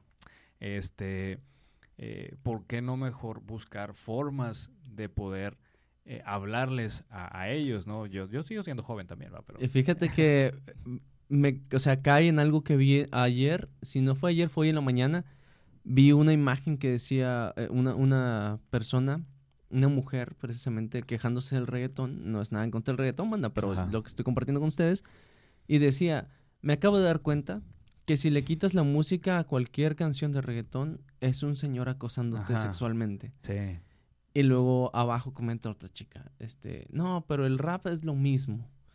Y entonces comenta una persona, otra chica, que dice, bueno, la diferencia es que la mayoría de las canciones de rap, si les quitas eh, la pista, son una poesía. Ajá, exactamente. Y, y, me puse a pensar y dije, bueno, o sea, si yo agarro cualquier canción de rap y, se la, y la quito el, el beat, ¿qué, o sea, ¿qué puedo aprender? Porque obviamente el beat es gran parte de que te llame la atención. Sí. Pero la letra es, es lo que se te queda. Sí. Entonces yo dije, bueno, puede ser cierto. Y lo que dices, totalmente de acuerdo. O sea, nuestra, nuestra generación o la generación que viene detrás de nosotros está consumiendo tanto mugrero en redes, en YouTube y más, te digo, con toda esta accesibilidad de ahora. Cuando nosotros éramos jóvenes, había YouTube, sí, pero no era tan... estaba tan desarrollado, tan desarrollado como, ahora. Y encontrar una canción, este... Era un show porque en Ares descargabas cinco veces la canción Ares, y y dos eran videos inadecuados, uno era una canción que no tenía nada que ver. Y, uno era la canción, pero estaba cortada. Ándale, en, pedazos, ¿no? O, era un remix, o tenía lo del radio, de que a continuación dejamos. Sí, ándale. Entonces, y ahora no, lo tienes todo a la mano. Entonces, sí, totalmente de acuerdo. Yo creo que podemos hacer como lo dijo Pablo, ¿no? O sea, eh, se hizo judío para los judíos, se hizo gentil para los gentiles. ¿Y por qué no llevarlo hasta este punto de, de, ok, ahora el mensaje es en rap para los raperos? o sea, así. Ah, fíjate que como testimonio personal, brother, yo, yo me empecé a preocupar precisamente qué, qué rayos estamos consumiendo y sobre todo cómo nosotros también, ok, una cosa es qué rayos estamos consumiendo como sociedad y otra cosa, como cristianos, qué es lo que estamos ofreciendo a la sociedad. Entonces, eh, sucedió algo personalmente en, en, en, mi movimiento, en el movimiento eh, en el que estoy de mi iglesia en el que empezaron a alzarse muchos ministros eh, jóvenes. Con ministros me refiero a, estas personas que se están preparando para, o sea, que ya tienen un nombramiento para que en algún momento ellos puedan llegar a ser pastores, ¿no? Ok. Entonces, a mí me pareció bien chido que, ah, mira, o sea, eh, porque estábamos cayendo en un momento en el que todos los ministros eran puros señores arriba de 40 años. Claro, o sea, o, que tenías que ser viejo para ser pastor. Exactamente, exactamente. Entonces, el obispo en ese momento tuvo esa visión de, ah, caray, nos estamos quedando viejos, necesitamos eh, ministros jóvenes. Sangre nueva. Ajá, necesitamos sangre nueva. Y entonces empezaron a preparar a jóvenes, este, y se empezaron a ordenar jóvenes, o sea, este, pero ¿qué es lo que estaba pasando, brother? Hubo un detalle que yo lo vi, eh, eh, bueno, yo, yo pude percibir. Todos estos jóvenes, brother, estaban creciendo con un molde de personas de 40 años. Entonces tú venías a ver a estos ministros, brother, o ayudantes de pastores, de 20 años, 25, 28 años, brother, pero comportándose y hablando como personas de 45 años, brother. No, hombre, yo, yo personalmente yo me agüité bastante. Yo me, me, me agüité, me, me entristecí, dije, eh, que no están entendiendo la visión de, de, nuestro obispo. O sea, él quiere sangre joven porque quiere conectar con los jóvenes. Y eso a mí me dijo, ok, si yo estoy viendo que hay una falla, entonces yo necesito también ponerme a trabajar para eso. Claro, o sea, ser parte de la solución en lugar de ser uno más en la carga. Exactamente, porque yo, la neta, brother, yo era de las personas que si no me gustaba algo, yo me quejaba, pero desde aquí. Desde aquí sentadito, desde mi Facebook quejándome con el chismecito. mira, yo, yo, yo era igual. De hecho, tenía un Twitter únicamente que se llamaba, un Twitter que se llamaba Hate, Hate 777. y yo, y yo hateaba al presidente, y yo hateaba a las feministas, y yo hateaba a, las organizaciones religiosas que para mí no valían queso. Pero atrás de la consola, obviamente no tenía fotos mías, no tenía nada, o sea, y ahí era buenísimo, o sea, y, ah, sí, voy a hatear a este vato y voy a hatear a aquel. Pero cuando me daban la oportunidad de decir en la iglesia, alguien tiene algo que decir que me lo guste, mira, me quedaba callado. Y, y, y precisamente uno de esos detalles fue que después me invitan a, participar más en, en, en, la iglesia. O bueno, yo, yo estudié fotografía, brother. Eh, por ahí el 2013 termino la, la carrera de fotografía y después entro a artes plásticas. No, eh, gracias a Dios ahora soy artista profesional, se puede decir así, ante la sociedad. Excelente. Si quieren alguna eh, pintura, alguna escultura, con confianza pueden decirle al buen Phil. Aquí nosotros nos va a hacer un, un frutero. Órale, sí, sí, sí, sí. No, un frutero no. A lo mejor, fíjate, bueno, esto te lo platico fuera de cámaras mejor. ok, ok, perfecto. Te digo, eh, estudié artes y por eso también pues empiezan a ver las cualidades, ¿no? La, la la creatividad y todo ese rollo y me empiezan a invitar a cosas, ¿no? A estar dirigiendo cositas. Y ya cuando, cuando tú estás metido dentro del movimiento te das cuenta de que, ah, caray, pues esto no está, esto no está tan fácil. Es bien fácil criticar, pero, pero ya cuando estás adentro del movimiento, que a ti te toca organizar cosas, que a ti te toca ofrecer algo a la gente que se está quejando como tú lo hacías antes, ya no está bien la movida. Brother, paréntesis, disculpa que te interrumpa, pero es tan fácil como que cuando vas a, estás haciendo algo de tu iglesia y te organizas para comprar una playera, siempre hay gente que no te paga, siempre hay gente que te equivocaste de talla y a veces te quedas hasta sin playera. No me gustó el diseño, exacto. No me gustó el color. Y es algo tan simple, pero que te puede ejemplificar bastante bien lo que, lo que quieres decir. Sí, no, siempre, eso también lo, lo aprendes después y también forma tu carácter. Siempre va a haber gente que se queja, tienes que lidiar con la queja. Ahora, hay hay lo que le llaman crítica constructiva y crítica destructiva. Para mí eso no existe. Para mí la crítica es crítica y la crítica que no es crítica es simplemente palabrería. ¿Por qué? Una crítica, brother, obviamente viene con un criterio. Claro. Una, una crítica es generada desde un criterio. Si una persona no tiene un criterio para hacer una crítica es simplemente habladuría. Entonces yo lo que estaba haciendo era solamente habladurías porque no me parecían las cosas. Y después fue el Señor también diciéndome, bueno, te estás quejando, órale, pues aviéntate. O sea, si te estás quejando de algo que no te gusta, que estás viendo que los jóvenes que están saliendo para ser pastores no, no están conectando con la juventud, ¿qué estás haciendo tú entonces? ¿Qué estás haciendo tú? ¿Te vas a quedar ahí solamente eh, viendo y quejándote de ellos? ¿O vas a hacer algo? Para ayudarles. y a mí, eh, Mateo, Mateo 7, creo que es Mateo 7, no me quiero equivocar, que habla sobre que, hey, tú que juzgas, este, no seas hipócrita. Dice, eh, antes de, de, ver la paja en el ojo oh, de tu hermano, saca el tronco que hay en, el tuyo, ¿no? Y, y, y, y, ahí Mateo, no es que nos dice el Señor que no es que esté mal juzgar, lo que está mal es juzgar, precisamente lo que te decía rato, sin tener un criterio. Primero, corrígete tú y ahora sí después de eso puedes ayudar. Claro, porque, también, porque también caemos en esto de decir, es que tú lo estás haciendo mal y es que tú lo estás haciendo mal. Y si, y si la gente, cuando te dicen, lo está haciendo mal, lo está haciendo mal, te hartas y dices, ¿sabes qué? Ok, lo está haciendo mal, hazlo mejor tú que yo. Y cuando le dices eso, mucha gente te dice, no, o sea, no, ¿sabes qué? Sigue haciéndolo tú como lo estás haciendo. Bueno, entonces cállate y déjame hacerlo.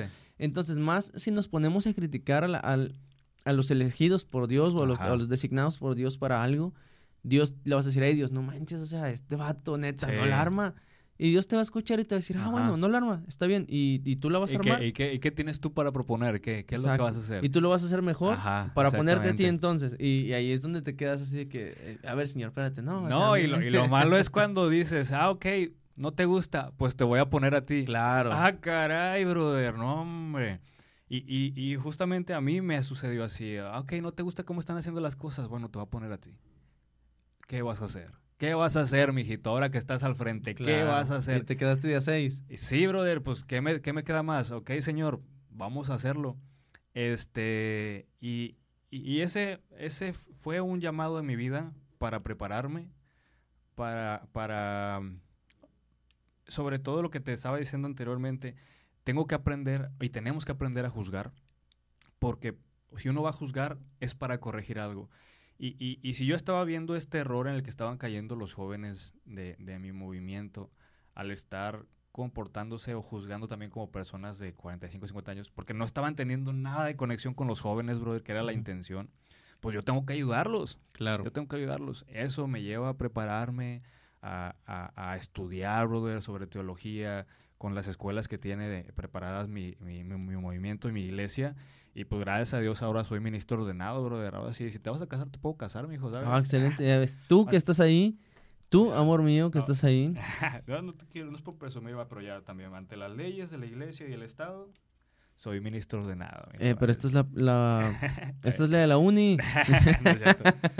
Sí, entonces, gracias a Dios ya... eh, Oye, te recogiste el cabello y todo, Sí, ¿eh? no, es que, es que, brother, te- vaya, tienes que manejar, eh, más que tu imagen, tienes que manejar tu testimonio eh, y el saber hacer las cosas. Yo, también dentro de mi testimonio, yo era las personas que decían, ay, pues es que este soy yo, o sea, Claro. el Señor no me va, el Señor me quiere como me quiere, ¿sabes? Simón. Y es verdad, el Señor te quiere como te quiere, pero también tú tienes que ser prudente. Yo, yo, eh, yo antes, bueno, nunca me he quejado de andar de vestir, brother. Me gusta andar de vestir, pero también tienes que aprender a ser prudente, a ser under con los unders, con lo que dije hace ratito, a ser formal con los formales, brother, porque mi principal eh, motivo también de estar en el ministerio ordenado es conectar con las personas. o sea, Claro. sí, Digo, y, y ser en el buen sentido un camaleón, por Ajá. decirlo así. Porque mucha gente eh, nos llega a decir camaleones porque es como que, ah, si en la iglesia vas con camisa y, y sí, alabaré, alabaré, Ajá. pero sales acá y traes rolas acá bien tumbadas. En, Sí. O sea, claro, o sea, yo no voy a llegar con mis vecinos que les gusta Santa Fe Clan o todos esos exacto. para decirles, oye, mira, este, te invito a la Ajá. iglesia en donde cantamos, este, eh, cuán grande es Dios. o sea, no, le puedo decir, oye, brother, ¿sabes qué? Actualmente está esta música que es igual a la que tú escuchas, pero fíjate la letra que tiene. Y le avientas unas rolitas del señor Sí, F, sí, le avientas unas rolitas de, de la cuarta tribu. O si ya te quieres ir más pro, pues le avientas Ajá. algo acá de redimidos. Sí. Pero también con eso Tienes se que aprender la a, presentarte, precisamente lo, lo que comentábamos del apóstol Pablo. eh, eh, dentro del el ministerio de alabanza, nosotros llevamos un, un- un material ¿no? de, de música y canto y llevamos sobre antropología de la música y también aspectos socio- so- so- sociales de la música. Uno de esos aspectos es la musicología. Y la musicología estudia, brother, el contexto de las personas. Entonces, dentro de ese estudio que nosotros hacemos, eh, nos explica la materia eh, el fenómeno social con respecto a la música. O sea, toda, toda iglesia tiene una estructura musical y un tipo de canciones porque son las canciones que la gente usualmente consume. Obviamente hay un filtro que es para con- canciones congregacionales, ¿no? Claro. Pero tú no vas a ir, no sé, a los Lampazos, Nuevo León, a hacer un, un- una campaña evangelística con canciones de Planet Shaker o con canciones de Hillsong claro, sí, sí. o de. Miel San Marcos. Te vas a llevar rolas de, de Judá o rolas, este... Sí, sí, de, más Ton- de Tony. Sauceda, Grupo Ándale, Respaldo, sí, todo, exactamente. que tienes que sacar el acordeón Ajá. para que la gente... Sí, fíjate, hace, ¿qué será? Un mes, mes y medio estuvo por aquí con nosotros eh, el Raúl de Hechos por Cristo, que canta en Colombia, Sí. este, música Sí, colombiana. y este y me dice este brother, me dice, oye, hemos ido a, a eventos evangelísticos en la Independencia y la gente ni siquiera ha escuchado las letras, pero ve que sacamos el acordeón y que estamos afinando. Ey. Y se empieza a juntar Sí, y se, se empieza a junta juntar. Dice, y es un instrumento que Dios, porque ya después aventas las rolas así con letra cristiana y la gente se queda Ey. porque le gusta el ritmo, porque a lo mejor la letra le está llegando. pero es Dios, dice, porque, Sí. dice, porque precisamente vamos a esas colonias en donde sabemos que la música Sí. colombiana es lo que se escucha. Sí, fíjate que a mí me tocó ver varias veces un tour que se llama The Warning Tour, que lo organizan unos pastores que ellos organizan el Éxodo Fest, no sé si lo conozcas. Éxodo, más, Éxodo Ex- sí lo ubico, Éxodo, Éxodo Fest es un festival, ya tiene dos años sin organizarse precisamente por, por la por la contingencia, pandemia. eh, pero se organiza en el cerro de... Ah, el que, el que es icónico del Popocatépetl, Iztaccíhuatl. Este, en el que bosque de. Iztaccíhuatl, ajá. Ellos organizan ese, ese evento, ese festival eh, en las faldas del bosque de- del, del, volcán Iztaccíhuatl. Y ellos llevan a bandas como POD, como eh, u- de- ay, Age of- eh, The War of Ages, este... Eso es, todo es metal, todo el contexto del, del, del festival es metal, rock. Pero ellos lo hacen en un motivo evangelístico, brother. Y ellos mismos, brother, tienen su iglesia en el, en el Tianguis del Chopo en Ciudad de México. Y el Tianguis es el Tianguis Multicultural del Chopo. Claro, sí, sí, Eh, es- conocidísimo, por Sí, cierto. y, y ahí es, tú quieres cosas punk, cosas de metal, cosas del rock, cosas así, te vas al Tianguis del Chopo, brother. Lo que quieras. Ahí, ahí encuentras metal, encuentras rap, Ajá, encuentras de todo. lo que tú quieras. Ajá, de, todo, de todas las subculturas que hay, tribus urbanas, ahí te vas a encontrar. Y estos, estos vatos tienen un espacio del mercado, brother, donde tienen su iglesia. O sea, haz cuenta que ellos rentan su espacio de mercado, levantan carpa y ahí tienen su iglesia y están tocando rolas de metal. Están ahí tocando sus rolitas, hacen sus mixes de rolas de iglesia, pero con metal.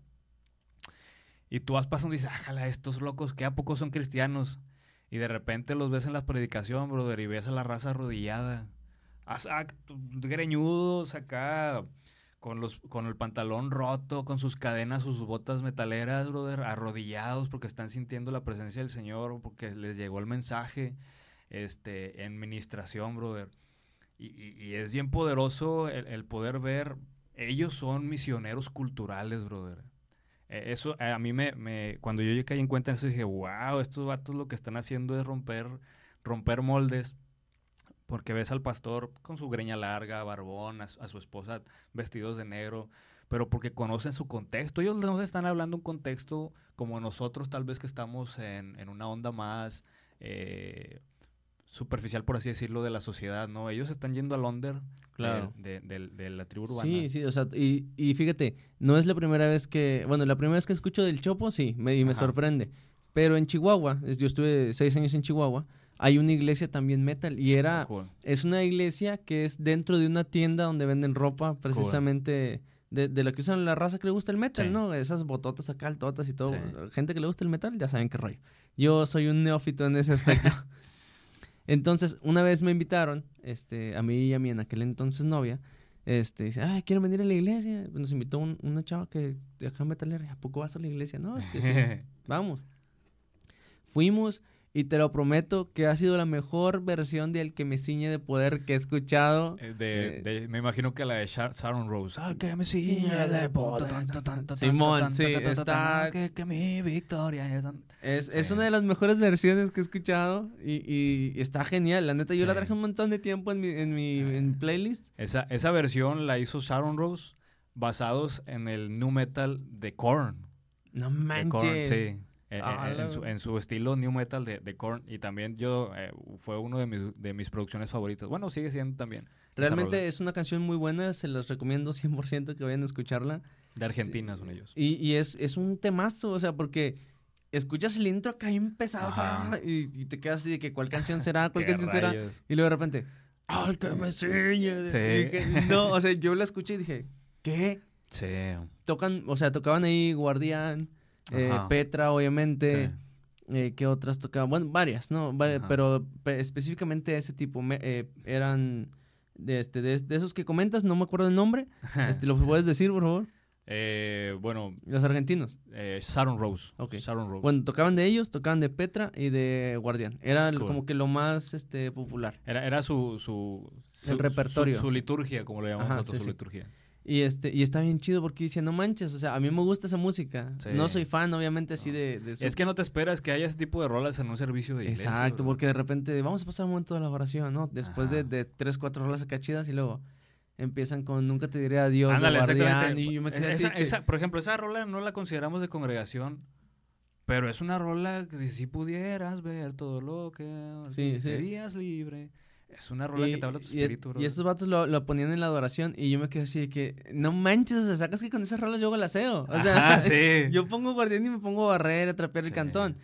Pero realmente no es porque no estamos muy empapados de esta subcultura, como bien dices. O sea, digo, eh, el decirle subcultura no es porque sean subnormales, aclarando, no, no, estamos no, ya muy influenciados por España, sino dentro de la cultura mexicana existen estas subculturas musicales. Hay que, hay que conocer que cultura mexicana es esta en la que vivimos, Exacto. ¿ok? Y dentro de esta cultura mexicana hay subculturas, este... De todo, de o sea, todo, de todo. musicales, eh, eh, bueno, ahorita estamos hablando de los musicales, pero precisamente la- esta subcultura musical que se subdivide todavía en Sí, sí, muchísimos sí. géneros, eh, y es un abanico muy amplio, o sea, creo, creo yo que este tipo de misioneros urbanos, como bien comentas, que yo creo que sería el, el término mi- misionero Sí. urbano, porque estamos acostumbrados a los misioneros que van a otro país, Ajá, a los misioneros que se van a la sierra, que, vemos que, que sufren, que se convierten algunos en mártires. ajá. Pero eh, los misioneros eh, urbanos que van y rompen, como tú bien dices, estos moldes, estos Ajá. paradigmas de que los metaleros no pueden ser No, cristianos. o, o de que, ah, es que la iglesia se va de vestir, se va con corbata. claro. Sí. Entonces,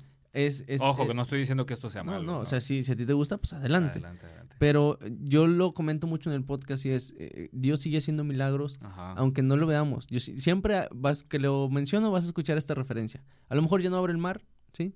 Pero, y a lo mejor tampoco abre Gonzalitos para que pases en tu carro sin tráfico.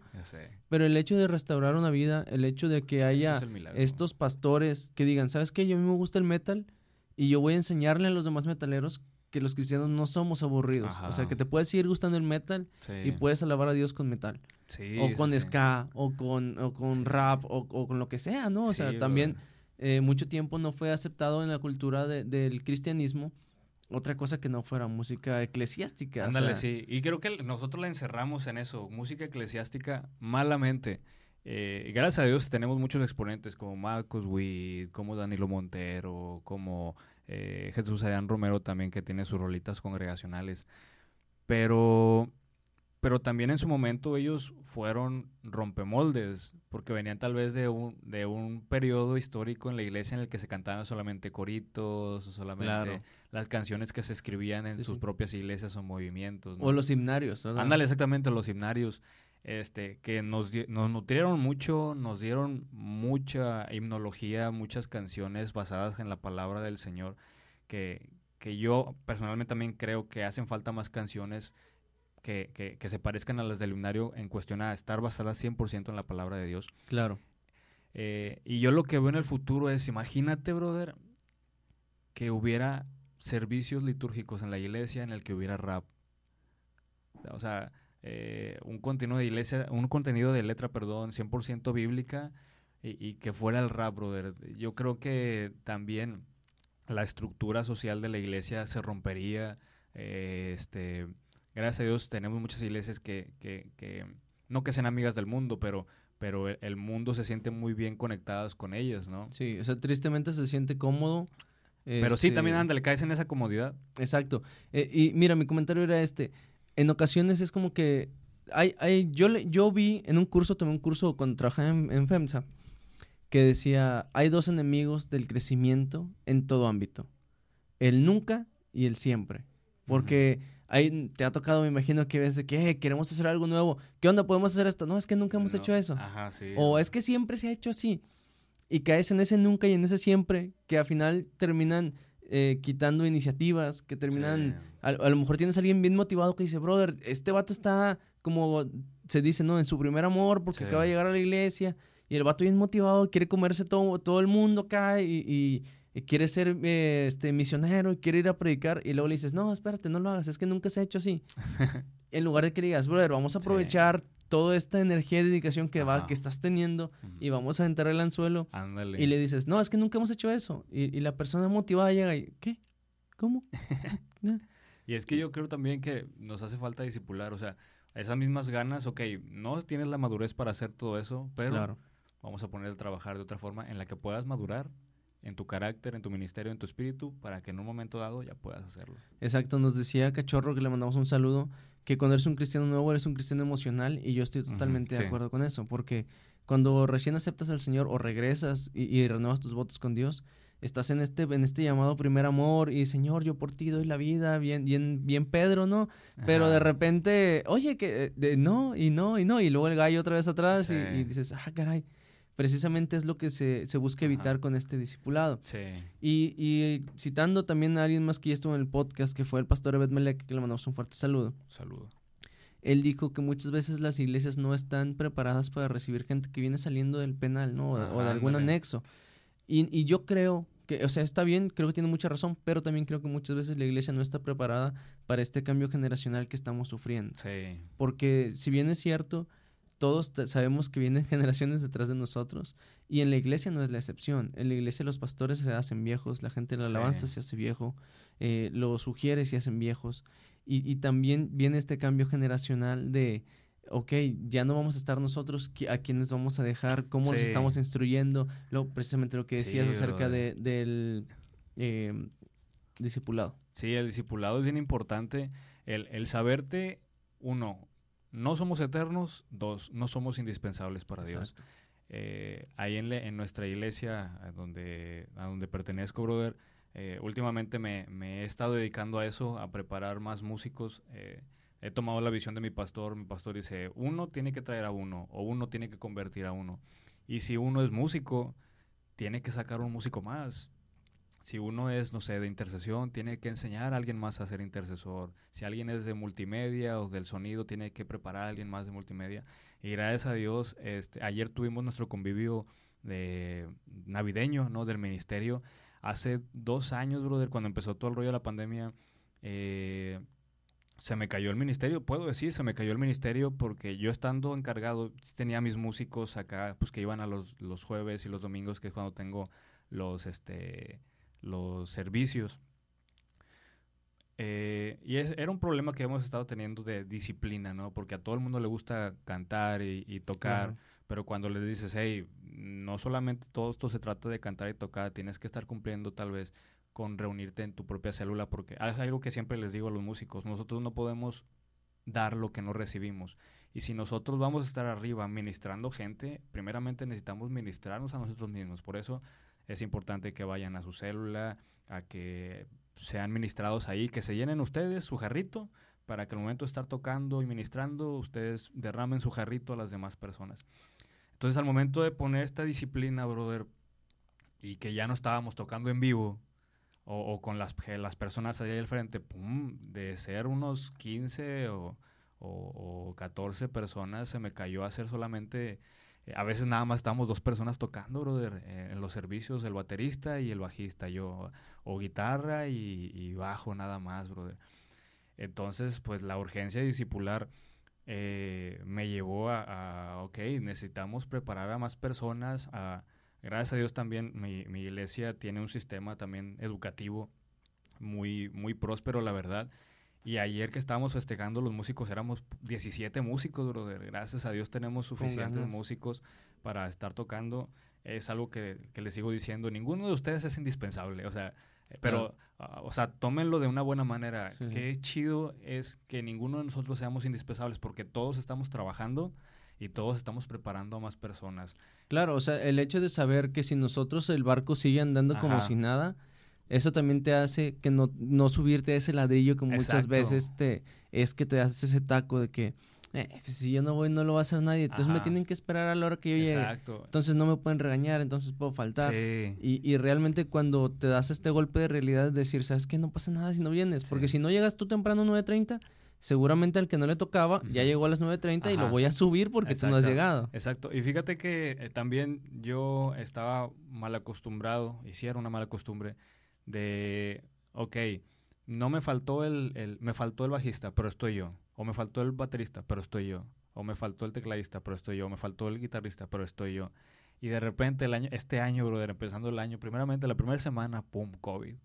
Encerrado enero y febrero, me la pasé encerrado, brother y, tuve que reestructurar todo. O sea, yo, yo le decía a los músicos, oye, ninguno de ustedes es indispensable, pero también yo tuve que aprender, yo no soy indispensable tampoco. Claro. Y, y, y, tuve que cambiar el sistema de trabajo también, la forma en que estábamos llevando eh, la organización de los músicos. Y, esos dos meses fue de, sí, seguir administrando, pero de lejitos.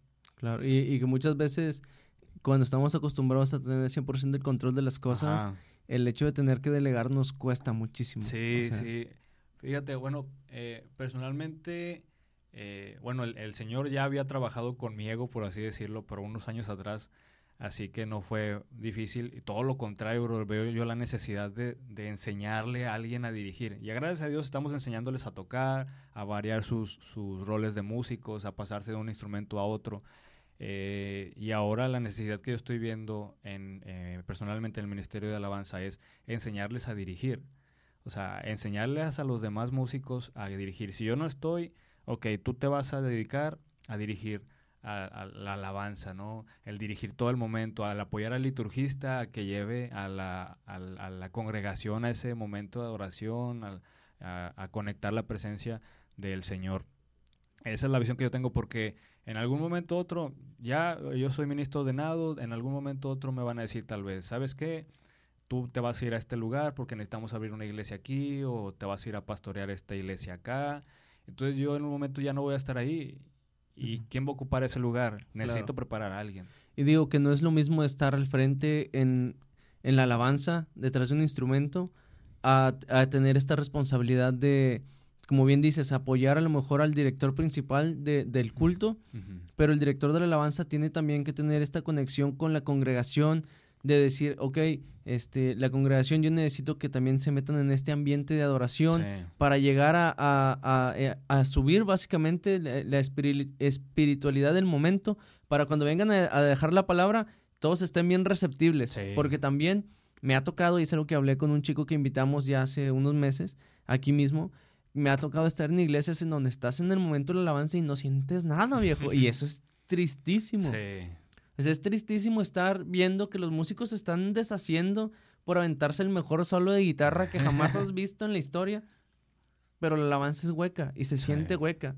Y, y, no, es, no es ataque hacia nadie, pero realmente uno como congregante, cuando, cuando te toca ser congregante, sientes cuando la alabanza es hueca. Y eso es muy triste porque, porque básicamente estás viendo un concierto de alguien que quiere que se le reconozca a él y no no estás viendo este momento tan sagrado que es llevar a la congregación a la antesala de la presencia de Dios para que el pastor llegue y, y, cuando esté predicando la, la, congregación diga, ah, Dios me está hablando. Ya esté dispuesta, ya está abierta en su espiritualidad para recibir la palabra. Esa, esa es la labor, la labor del músico o, o del ministro de alabanza no es el resaltar ahí al frente. Eso yo lo he aprendido también, por eso también me he llevado este, mis cachetadas espirituales también. Dios es buenísimo para eso. Me he subido mi ladrillito y me he caído, también me he mareado. Y, he aprendido que el, Ministerio de Alabanza y el Ministro de Alabanza está para dirigir eh, ese momento, pero no para brillar, sino para que, o sea, tú, tú, eres como esta conexión de luz que le va a dar energía a tu, a, a tu laptop o a tu cámara, ¿no? Pero tú eres esa conexión de luz. La luz es la presencia del Señor. Tú tienes que, aprender a estar eh, de mejor manera, tal vez arreglar tus cablecitos, quitarte el, óxido para que circule mejor la energía. Este, por más solos que te aprendas o por más este, virtuoso que seas en tu instrumento, si la presencia del Señor no está contigo al momento de tocar, que por más dones que tengas, brother, porque también el Señor es tan misericordioso que nos da los dones para ponerlos en práctica en nuestro ministerio, pero si tus dones no tienen la presencia del Señor. Fíjate, hay, hay, un cantante, hablando de, los dones, hay un cantante que el hermano sabe que canta feo, porque realmente canta feo, pero no canta para mí, canta para el ah, Señor. Entonces, hermano, si usted ve este podcast, para empezar lo invito a que venga, porque para mí es un gran exponente porque Dios lo ha usado de manera muy increíble. Josmar, se llama Josmar Gutiérrez, si mal no recuerdo, es centroamericano. Este, si, si me acuerdo, lo voy a poner aquí en la edición, el nombre para que lo vayan a ver. Y él fue muy famoso porque, te digo, no canta, no canta bien, pero a través de sus canciones, con gallos y con todo, porque el hermano mismo lo reconoce, se ha convertido tanta gente y ha llegado a tantos corazones porque, lo que acabas de decir, porque no es él Porque es la presencia de Dios en esas letras, en esos escritos, en esas canciones Sí. que está interpretando en ese momento, que la gente se quebranta. Josmar es el que se ganó el Grammy.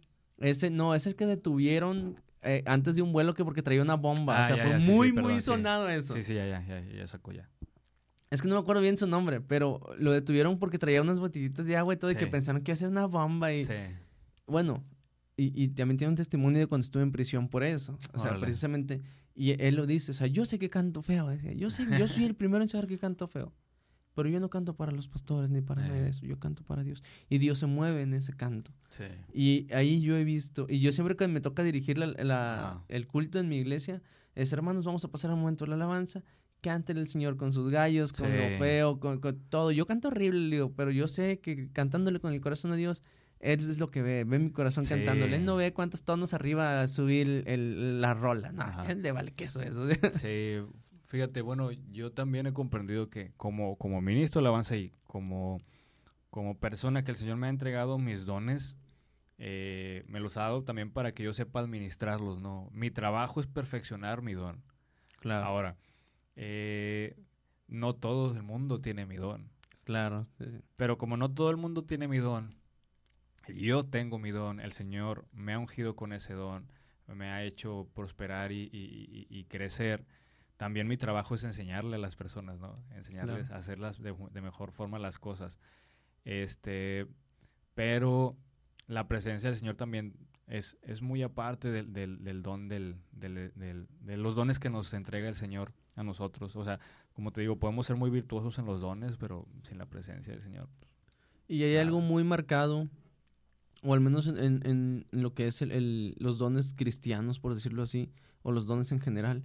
Cuando Dios es el que te da el don, por decir, en, eh, en el caso de los músicos, que, que Dios les da una voz privilegiada, no sé si te ha pasado, si has visto, que en la iglesia cantan increíble y luego quieren, se meten a una banda de estas que les paga feria, una banda versátil que cantan también Sí. rolitas de, de rolas seculares Ajá. y van y cantan del nabo.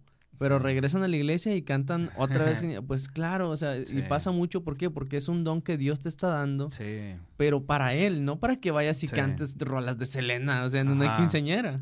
Sí, o sea, eh, todo respeto a, a las personas que hacen eso. Yo personalmente sigo teniendo mis dudas con respecto a eso. eh, pero no quita de que también es un trabajo, ¿no? Y que Claro. también se puede utilizar para, para trabajar. Pero eh, son dones del Señor, son dones que el Señor nos ha dado a nosotros para su gloria y su honra, para edificar a la iglesia, para, para que nosotros produzcamos también eh, cosas, eh, edificantes pa- para, para llevar la presencia del Señor a, a- a la congregación. Sí, o sea, te digo, y, y, a ve- y Dios es un Dios celoso, entonces si Dios viene y te dice, Jadiel, aquí tienes una voz igual a la de Luis Miguel, por poner un ejemplo, este, para que me cantes los domingos, ¿no? Los jueves que hay culto. ¿no? Ajá. Ay, y va Jadiel y canta y se dedica. Pero de repente Jadiel dice, ah, me invitaron a jalar en una banda versátil y voy a cantar Ajá. rolitas de Luis Miguel. Sí, Y este, y también Dios puede decir, oye, a ver, espérate, si yo no te di ese talento Sí, para eso. O sea, sí, como bien dices, yo, yo también sé que hay gente que se dedica a trabajar de eso. Sin embargo, sí creo que las cosas dedicadas a Dios, Sí. pues son únicamente para Sí. Dios, ¿no? O sea, o al menos mi mamá y yo tenemos mucho eso de que eh, los equipos de sonido y todo esto, ok, está dedicado para Dios, pues no me voy a poner a grabar otro podcast diciendo un montón de maldiciones y groserías, o no voy a ponerme a producir podcasts seculares, porque son cosas que Dios me ha dado, ¿no? Poco Sí. a poco, con algo de esfuerzo. Entonces, te digo, puedes caer en que, ay, qué conservador es Jadiel, pero es, pero es son la- tus convicciones. Exacto, y es la Son manera en, que, en que me educaron desde mis abuelos, mis- mi, mi, mi papá, mi mamá. Entonces, este, cada quien tiene también su- sus ideales y sus convicciones. Sí. Y obviamente sin caer en, en- en este, en, ser religioso, porque el hecho de que el micrófono no te salva, ¿verdad? Ajá. Obviamente. Sin embargo, sí saber que, que las cosas de Dios pues son de Dios, ¿no? Bueno, te digo Sí, así. de, la dedicación es, es este es algo es algo eh, muy delicado, por así decirlo. Eh, como digo, todo respeto a las personas que pueden utilizarlo para una u otra cosa a la vez, pero ya que una cosa está dedicada para el Señor, pues ¿para qué le mueves? Claro. ¿Para qué le mueves? Sí, o sea, ¿para qué pateas el pesebre? Sí, Como decíamos hace rato. Sí, ¿para qué le mueves? ¿Para qué le juegas también? ya déjaselo al Señor, el Señor sabrá. Y también yo creo que el Señor pone medios para que eh, tú prosperes también y que busques la forma de, capitalizar de alguna forma también con tus dones. Fíjate que hablando de esto, yo considero la iglesia y el ministerio una incubadora de, de, de no sé, de tu propio em, proyecto de vida. Yo mi trabajo o lo que he estudiado también inició por lo que yo empecé haciendo en la iglesia, brother, porque yo empecé siendo músico, sí, pero luego empecé a, interesar por la onda de lo audiovisual, las artes visuales. Y todavía antes de, de, estudiar fotografía, a mí me prestaban cámaras y yo pues estaba tomando fotos en el culto y luego en una, una vez en un campamento que, que fuimos, otro camarada y yo nos llevamos las cámaras que ni siquiera eran de nosotros, pero nos habían prestado porque nos gustaba tomar fotografía y fuimos a tomar fotos ahí en el campamento, ¿no? Y, y nos atrevimos a subirnos al altar y estar entre los músicos. Y, y la directora de jóvenes de, de, ese momento dijo, ah, ustedes toman fotografías, pues ayúdenos a registrar el campamento, ¿no?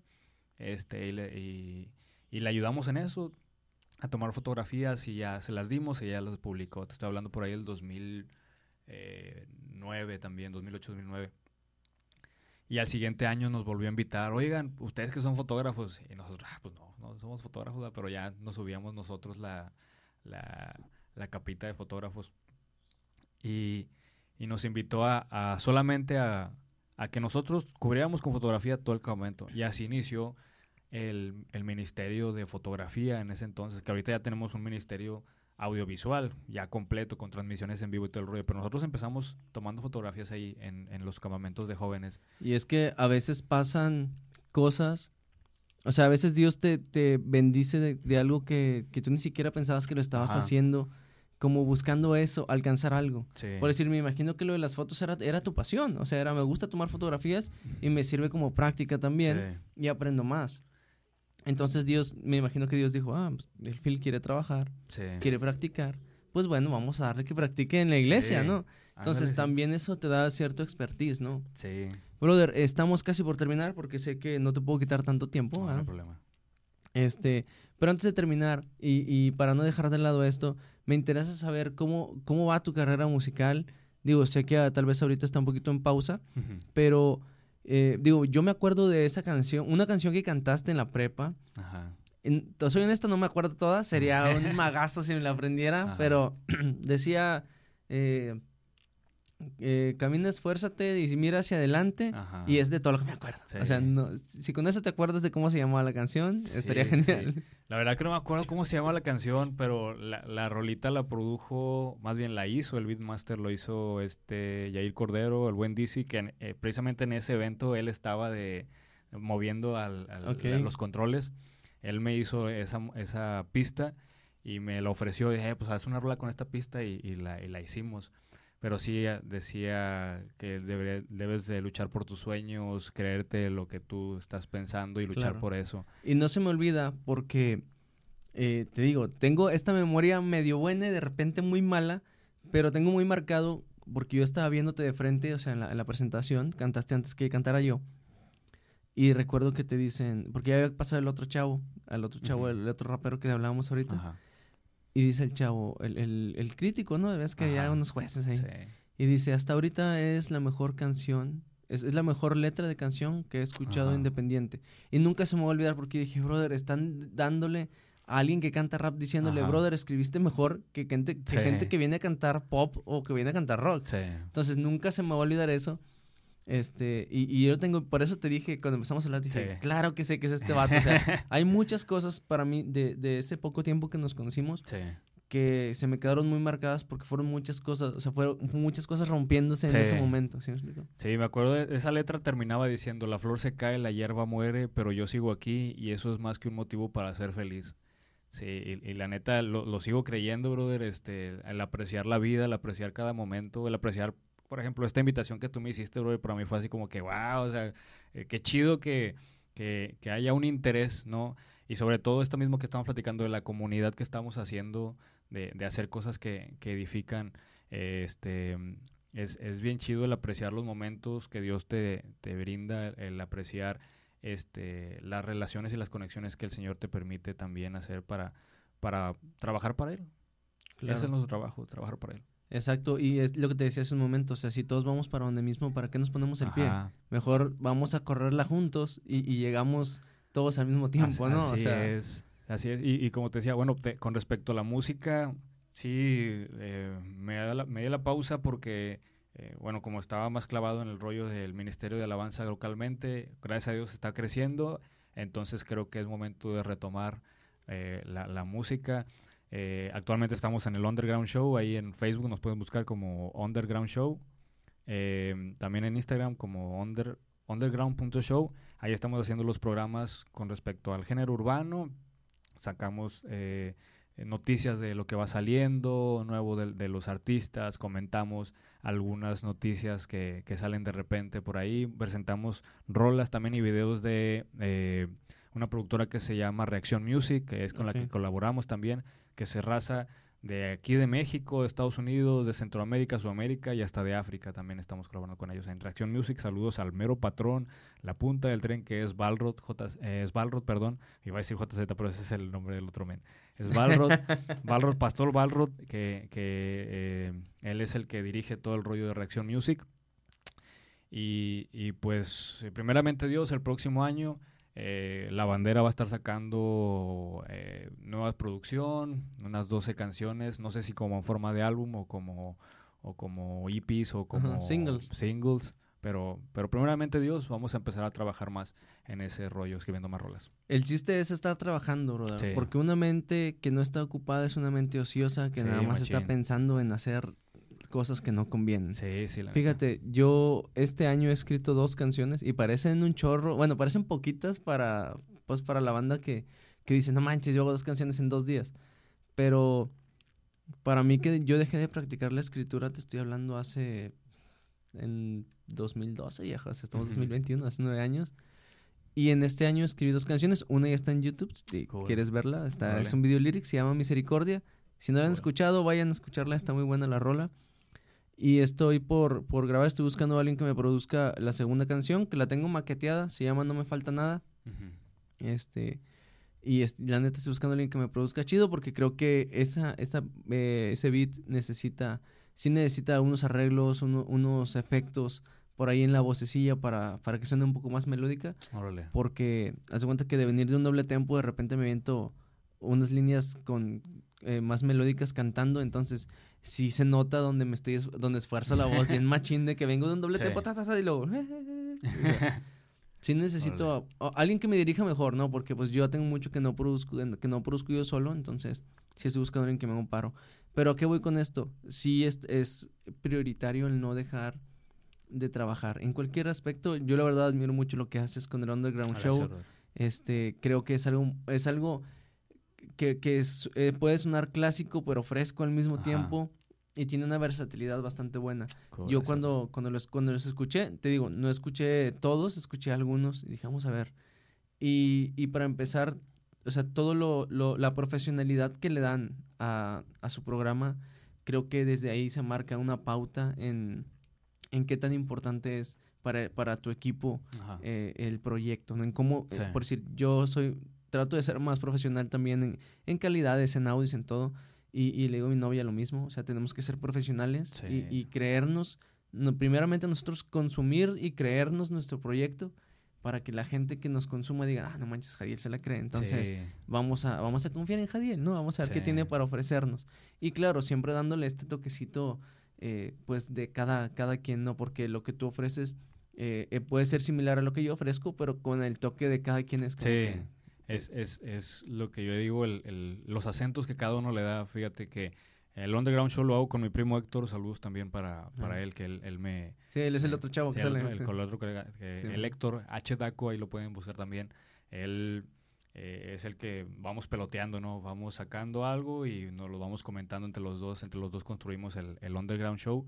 Él no estuvo en la primera edición, te digo, de aquella del 2009-2010, pero ahora colabora conmigo ahí.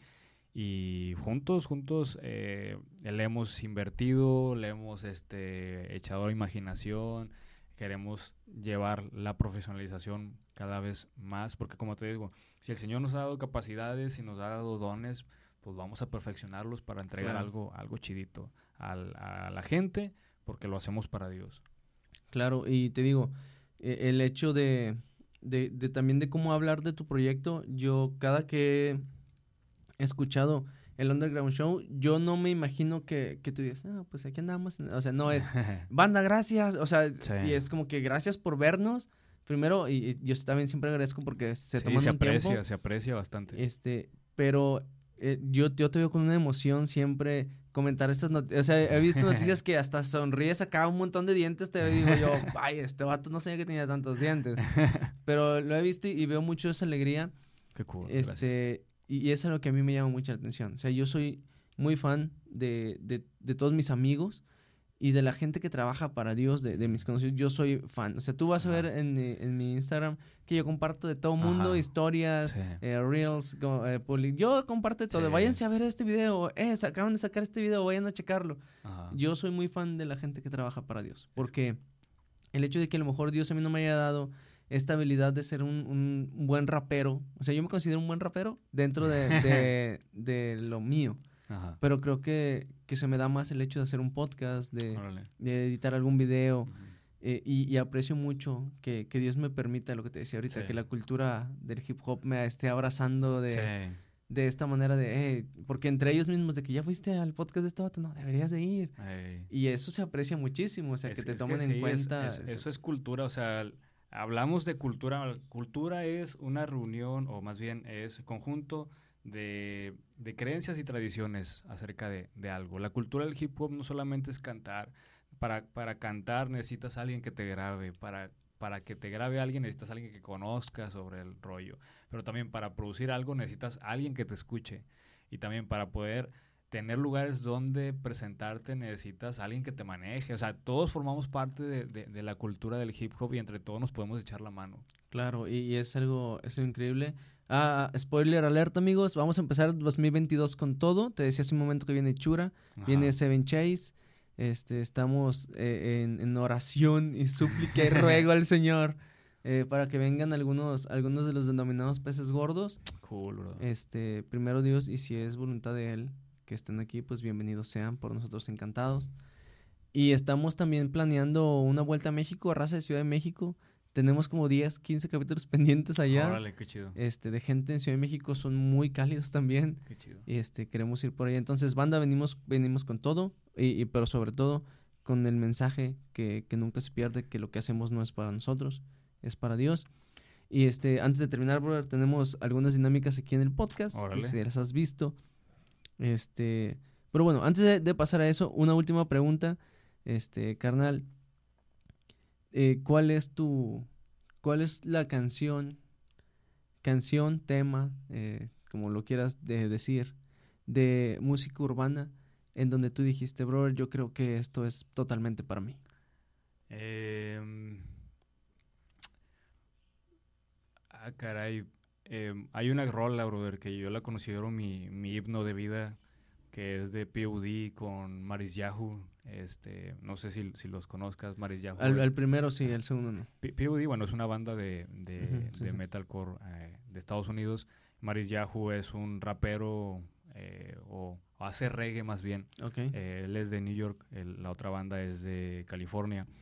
Y tiene una rola basada en el Salmo 27, si mal no me equivoco, Salmo 27. Ay, estoy fallando como teólogo.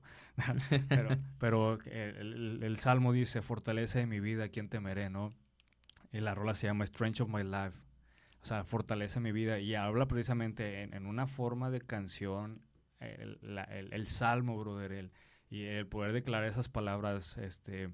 eh, tú eres la fortaleza de mi vida, entonces ¿de qué me voy a atemorizar? ¿A qué voy a tener eh, miedo cuando, cuando se vienen mis enemigos, cuando se vienen mis pensamientos a querer este, a, a- aprisionarme, cuando se vienen mis ansiedades a querer devorar mis carnes? Tú estás conmigo y simplemente porque estás conmigo ellos tropiezan y caen. Esa, esa canción eh, es atemporal para mí, brother. La escucho cuando estoy feliz, la escucho cuando me siento triste, la escucho cuando estoy meditando, la escucho cuando estoy leyendo la Biblia, la escucho cuando estoy leyendo algún libro X. Y esa canción se la, se recomiendo. Strange of My Life de POD con Maris Yahoo. Es, este, es una rola que, que yo le he atesorado bastante para mí. Sí, digo, te preguntaba porque me interesa mucho, porque como consumidor y creador de música, Ajá. siempre hay algo que tú dices, brother, o sea, yo escuchaba música hasta que escuché esta canción y desde que la escuché no ha salido de mi playlist por Ajá. algo y eso me interesaba mucho Sí, saber. e- Esa canción es de reggae, fíjate. Esa canción es de reggae, pero, pero una canción que, que haya, haya hecho como que un antes y un después con respecto a, a mi visión de la música, eh, creo que tengo que hablar de, P.U. de, de, PUD, de Pico Sí, brother, la rola de la recta final. Ajá, cómo no. La recta final, brother, eh, de la producción de aquel que, que está, aquel que había muerto, perdón. Aquel que había muerto. La primera vez que lo escuché era el 97, que de hecho era porque un cassette, le, le habían regalado un cassette grabado a mi hermana de, de Vico sí, y yo se lo robaba y yo traía mis Walkman, brother. En Walkman los ponía ahí mi cassette con mis pilitas AA, este, y yo iba escuchándolo ahí en la pecera, o iba en la combi, escuchando, sintiéndome bien malillo, y, y yo, eh, yo decía, "Ah, caray, ¿cómo puede haber música cristiana en rap? O sea, porque yo escuchaba, no sé, a, a los vecinos, va que hay los mayorcillos de 17, 18 años escuchando rolas de rap, pero para mí, eh, pues desde mi cosmovisión, eh, eso era música mundana, eso era música mala. Claro. ¿verdad? Y luego escucho a Vico sí cantando la recta final, cantando aquel que había muerto, yo estuve dándote vida. No, eh, para mí la más, de Vico sí, la que más me marca un antes y un después es Quieren, Ajá. Que-? No, está con ganas que, rola, que ¿verdad? para mí, Uy, bom- eh, también este... ¿cómo bomba para fincar. Bueno, no, no, perdón, estoy, estoy confundiendo. Eh, Explosión, brother. ah, cómo no. Explosión. Sí, sí, sí. No, toda esa producción de aquel que había muerto, brother. O sea, hay que aceptar que Vico sí realmente fue el pionero del género sí. y venía muy revolucionario. O sea, para mí es alguien que estaba adelantado a su tiempo porque hizo fusiones. Lo que hoy estamos viendo, ah, exactamente, brother. él lo hizo hace 20 años. o No, sea, y, y también el contenido de, de la letra, por ejemplo, de, de la recta final, brother, me llama mucho la atención en el puente de la rola donde dice, yo siento pasar las balas por mi cara, eso para mí no es una cosa bien rara. El mundo es así y hay que aceptar que lo que estamos viendo es en la recta final. Yo tenía siete, siete ocho años, brother, yo estaba escuchando esa rola, ¿no? Y para mí se me hacía como que, ah, esto es como de película, brother. Y luego llega el 2008, aquí, eh, Claro. la temporada, brother, y estás en la plaza ahí con los camaradas y de repente, pa, pa, pa, pa, pa, pa, pa, a la torre. Te soy sincero, la primera vez que me pasó eso, se me vino la letra de esa, de esa rola. Yo siento pasar las balas por mi cara y salir corriendo, brother. Pum. Eh, eh, el Vico sí nos estaba diciendo, no lo digo que sea como una profecía, pero la recta final nos estaba hablando acerca de el mundo va de mal en peor claro. y, y lo que cantaba Vico sí en el 97 era lo que se estaba materializando aquí en el 2000. en el Exacto. 2008. Sí, por eso te digo, para mí es alguien adelantado a su tiempo, Sí. es alguien con una visión musical muy, muy buena. O sea, realmente para mí Vico sí era un artista muy completo en el ámbito del rap, porque era versátil, lo podías Sí. escuchar cantando Me Acuerdo, Ajá. lo podías escuchar cantando Aquel que había muerto, Sí. y luego de repente sacaba Bomba para Fincar, que son tres cosas súper diferentes. Sí, sí, Pero los tres fueron unos hits en su momento increíbles. Realmente sí, Vico sí creo que ha sido un antes y un después musicalmente hablando. Sí, no, por algo le dicen el filósofo del Claro, sí. neta. Vi que- Vico sí, si está escuchando esto. Claro, que, claro que estás invitado sin problemas. Brother, eh, eh, ya para terminar, sé que lo he dicho esto, parezco pastor predicando, de que ya para terminar y no, Sí. se avienta otra media hora, ¿no? Ya sé. Pero eh, tenemos dos secciones en el podcast. Le- la primera se llama ¿A quién y por qué? Y es un hipotético caso, y digo hipotético porque no queremos que te vayas todavía. Entonces es un hipotético caso en el que tú mueres y vas al cielo. ¿verdad? Tomas el elevador, haz cuenta que te mueres y está el elevador ahí, Sí. subes, así como el tren bala de los Ajá. chinos, me han platicado, yo no lo he visto todavía, ¿verdad? Sí. Llegas arriba, está una puerta grandotota, tocas la puerta y sale el señor, ¿sí? ¿Qué pasó? ¿No ordené pizza hoy? Ajá. Y yo, no, pues soy el Phil. Ah, vamos a ver. Y se pone a ver acá la tablet, ¿verdad? La tablet de Sí. si estás en la lista para pasar. No, pues sí estás, pásale. Pero antes de pasar, eh, Dios te dice que tienes esta oportunidad de hablar con alguien. No puede ser eh, un personaje bíblico, un personaje Ujú. histórico, a lo mejor un familiar con, con, Ujú. con el que te gustaría platicar. Y nos gustaría conocer a quién elegirías y por qué. ¿No pueden ser dos? Eh, si quieres, Bueno, bueno, ok, bueno. Uno, brother, eh, Melquisedec. O sea, de personajes eh, bíblicos. Bueno, creo que dos que pensé primero fueron bíblicos.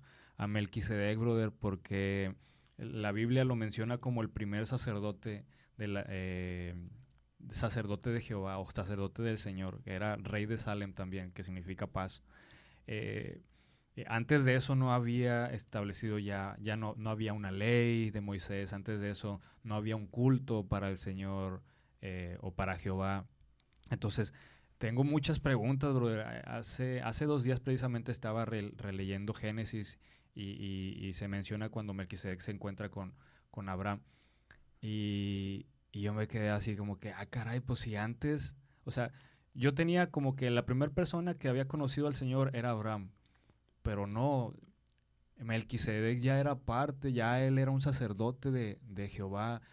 Cómo era entonces la forma de adoración, porque conocemos la forma de adoración del templo, de los sacrificios, X y Y, ah, y, y, la Biblia menciona que Abraham le da los diezmos de los diezmos a, a Melquisedec por, los favores o, las gracias que había tenido, ¿verdad? Entonces de ahí se puede decir que se establece un sistema de diezmos para los sacerdotes.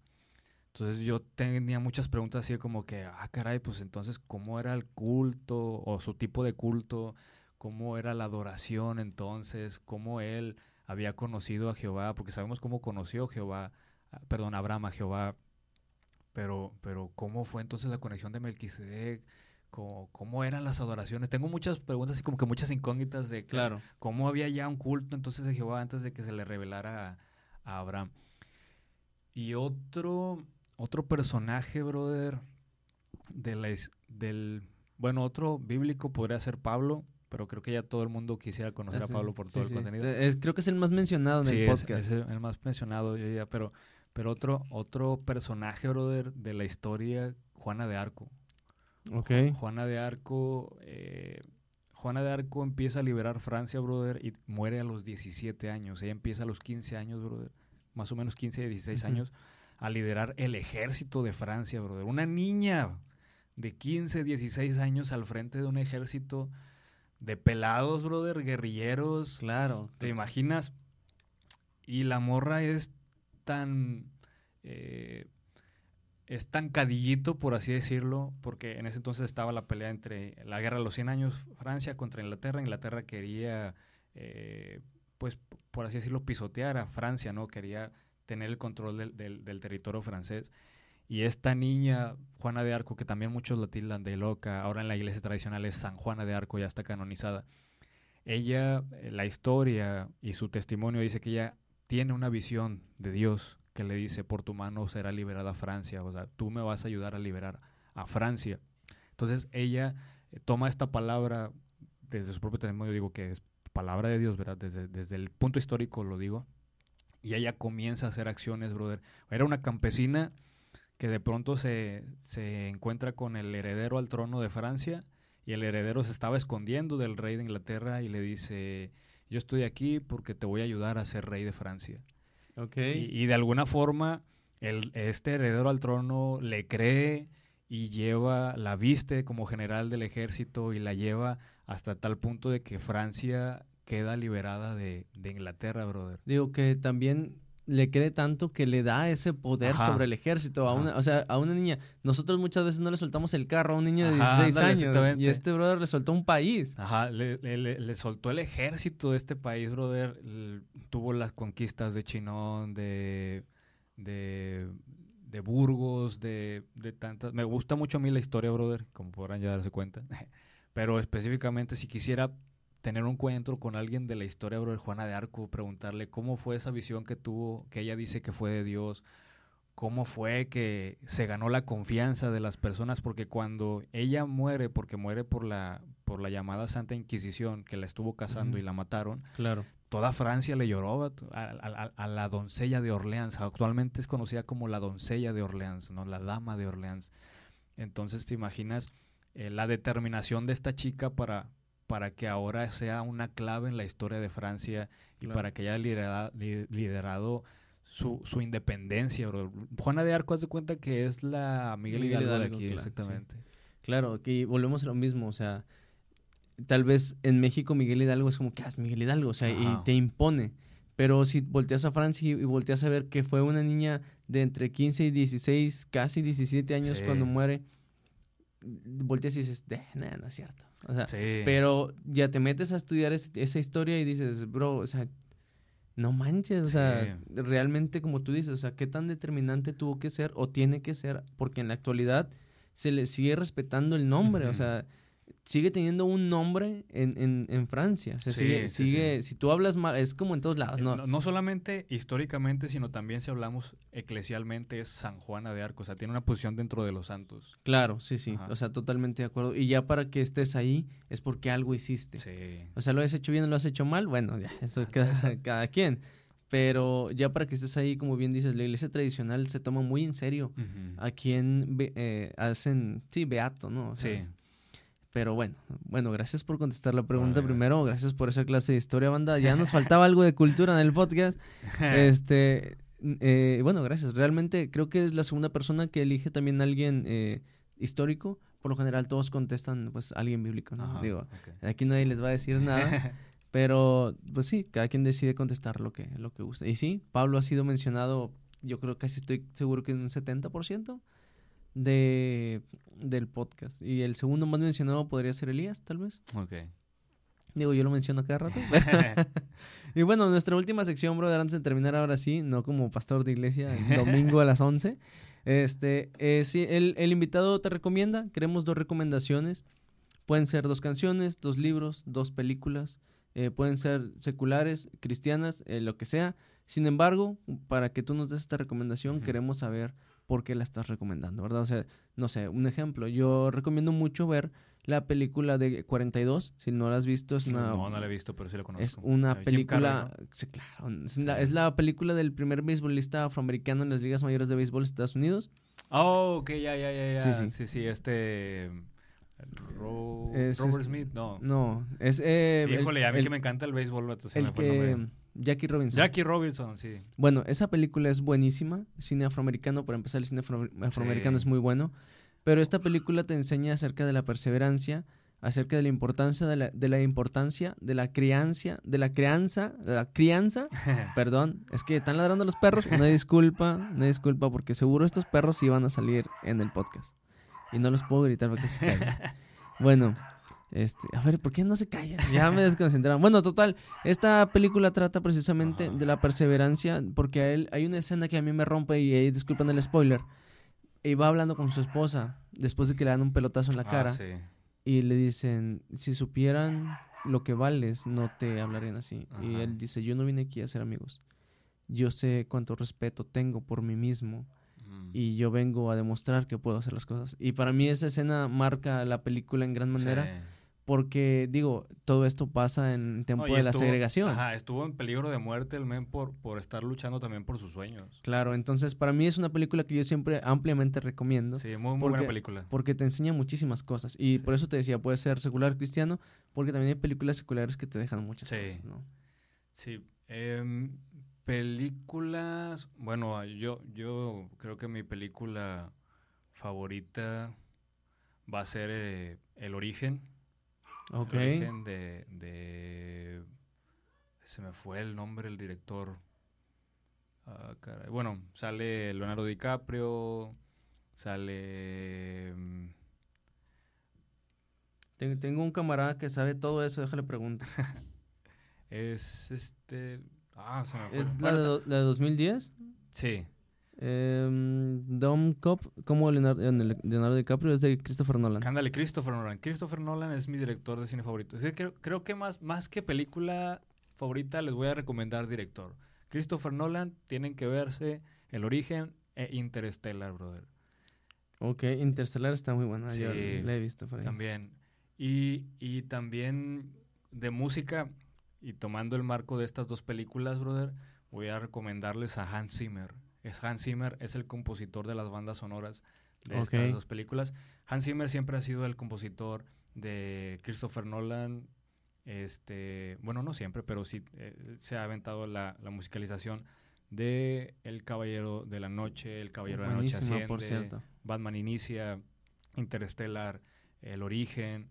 Este, le recomiendo esos dos directores, el director de, de cine, Chris- Christopher Nolan, y el director de música, Hans Zimmer, que de hecho de él es la banda sonora del Rey León. Sí, sí, Ajá. claro que sí. Eh, o sea, las, las bandas sonoras más exitosas son de este vato, sí.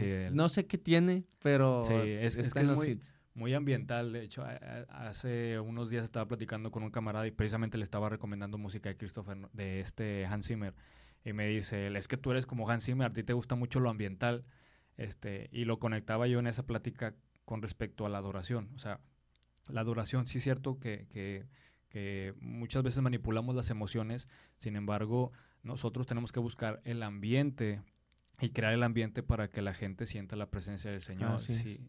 Eh, entonces, eh, me decía, es que tú eres como Christopher Nolan, de- como Hans Zimmer, te gusta eh, todo lo que tiene que ver con la ambientación de la música, el crear ese ambiente. Y, y Hans Zimmer es muy ambiental y es muy, muy experimentador, combina cuerdas de orquesta con sintetizadores y, y cosas así muy locas de tecnología. Está muy padre, se lo recomiendo. Hans Zimmer y Christopher Nolan. Excelente, pues esas fueron las dos recomendaciones de nuestro buen camarada Phil. Por cierto, ya ahora sí, para terminar, ¿dónde te puede seguir la gente? Eh, redes sociales, ¿dónde puedes seguir tu trabajo? Puedes seguir en Instagram como Phil Tribal. Se escribe como, como en inglés, no Phil, E F-E-L-T-R-W-E-B-A-L. Estoy Como quiera que le voy a poner, ustedes no se Sí. Phil Tribal, arroba Phil Tribal, me encuentran en, en Facebook, en Instagram, en Twitter, en, en YouTube también, pero les recomiendo mejor que busquen La Bandera Somos Uno también en Facebook, que es donde estamos eh, trabajando como, como banda, co- como, grupo. Y en Facebook también Underground Show, para que no se pierdan todos los jueves. Bueno, ahorita creo que ya vamos a cambiar a los miércoles. Pero busquen en Facebook Underground Show y también en Instagram Underground, underground.show. Ahí estamos compartiendo noticias también. Excelente, pues vayan a seguir a nuestro camarada y vayan, denle me gusta y pónganle vengo del podcast para que sepan que, que va llegando. Eh, por cierto, acuérdense que nuestro hermano Alex Arámbula tiene una promo en su barber, que si van a la barber a cortarse el cabello y le dicen que vieron el capítulo en el podcast, les hace 50% de descuento. Órale, qué cool. Sí, sí, él solo se aventó la promo, ah, yo no le dije, pero Sí. bueno. y bueno, banda, pues gracias por aventarse este capítulo. Espero que les haya gustado. Fue, fue un- algo diferente, por cierto, pero muy interesante realmente, brother. Muchísimas gracias No, por haber venido. gracias. Despídete de la audiencia. Dios los bendiga. Esperamos que sigan conectados también viendo Podría ser tú y también siguiendo nosotros en el Underground Show. Bye. Banda, pues muchas gracias y terminamos con el eslogan del podcast que es recuerda no burlarte de nadie ni hacerlo menos por lo que esté pasando, porque tal vez el próximo podrías ser tú. Que Dios te bendiga, nos vemos.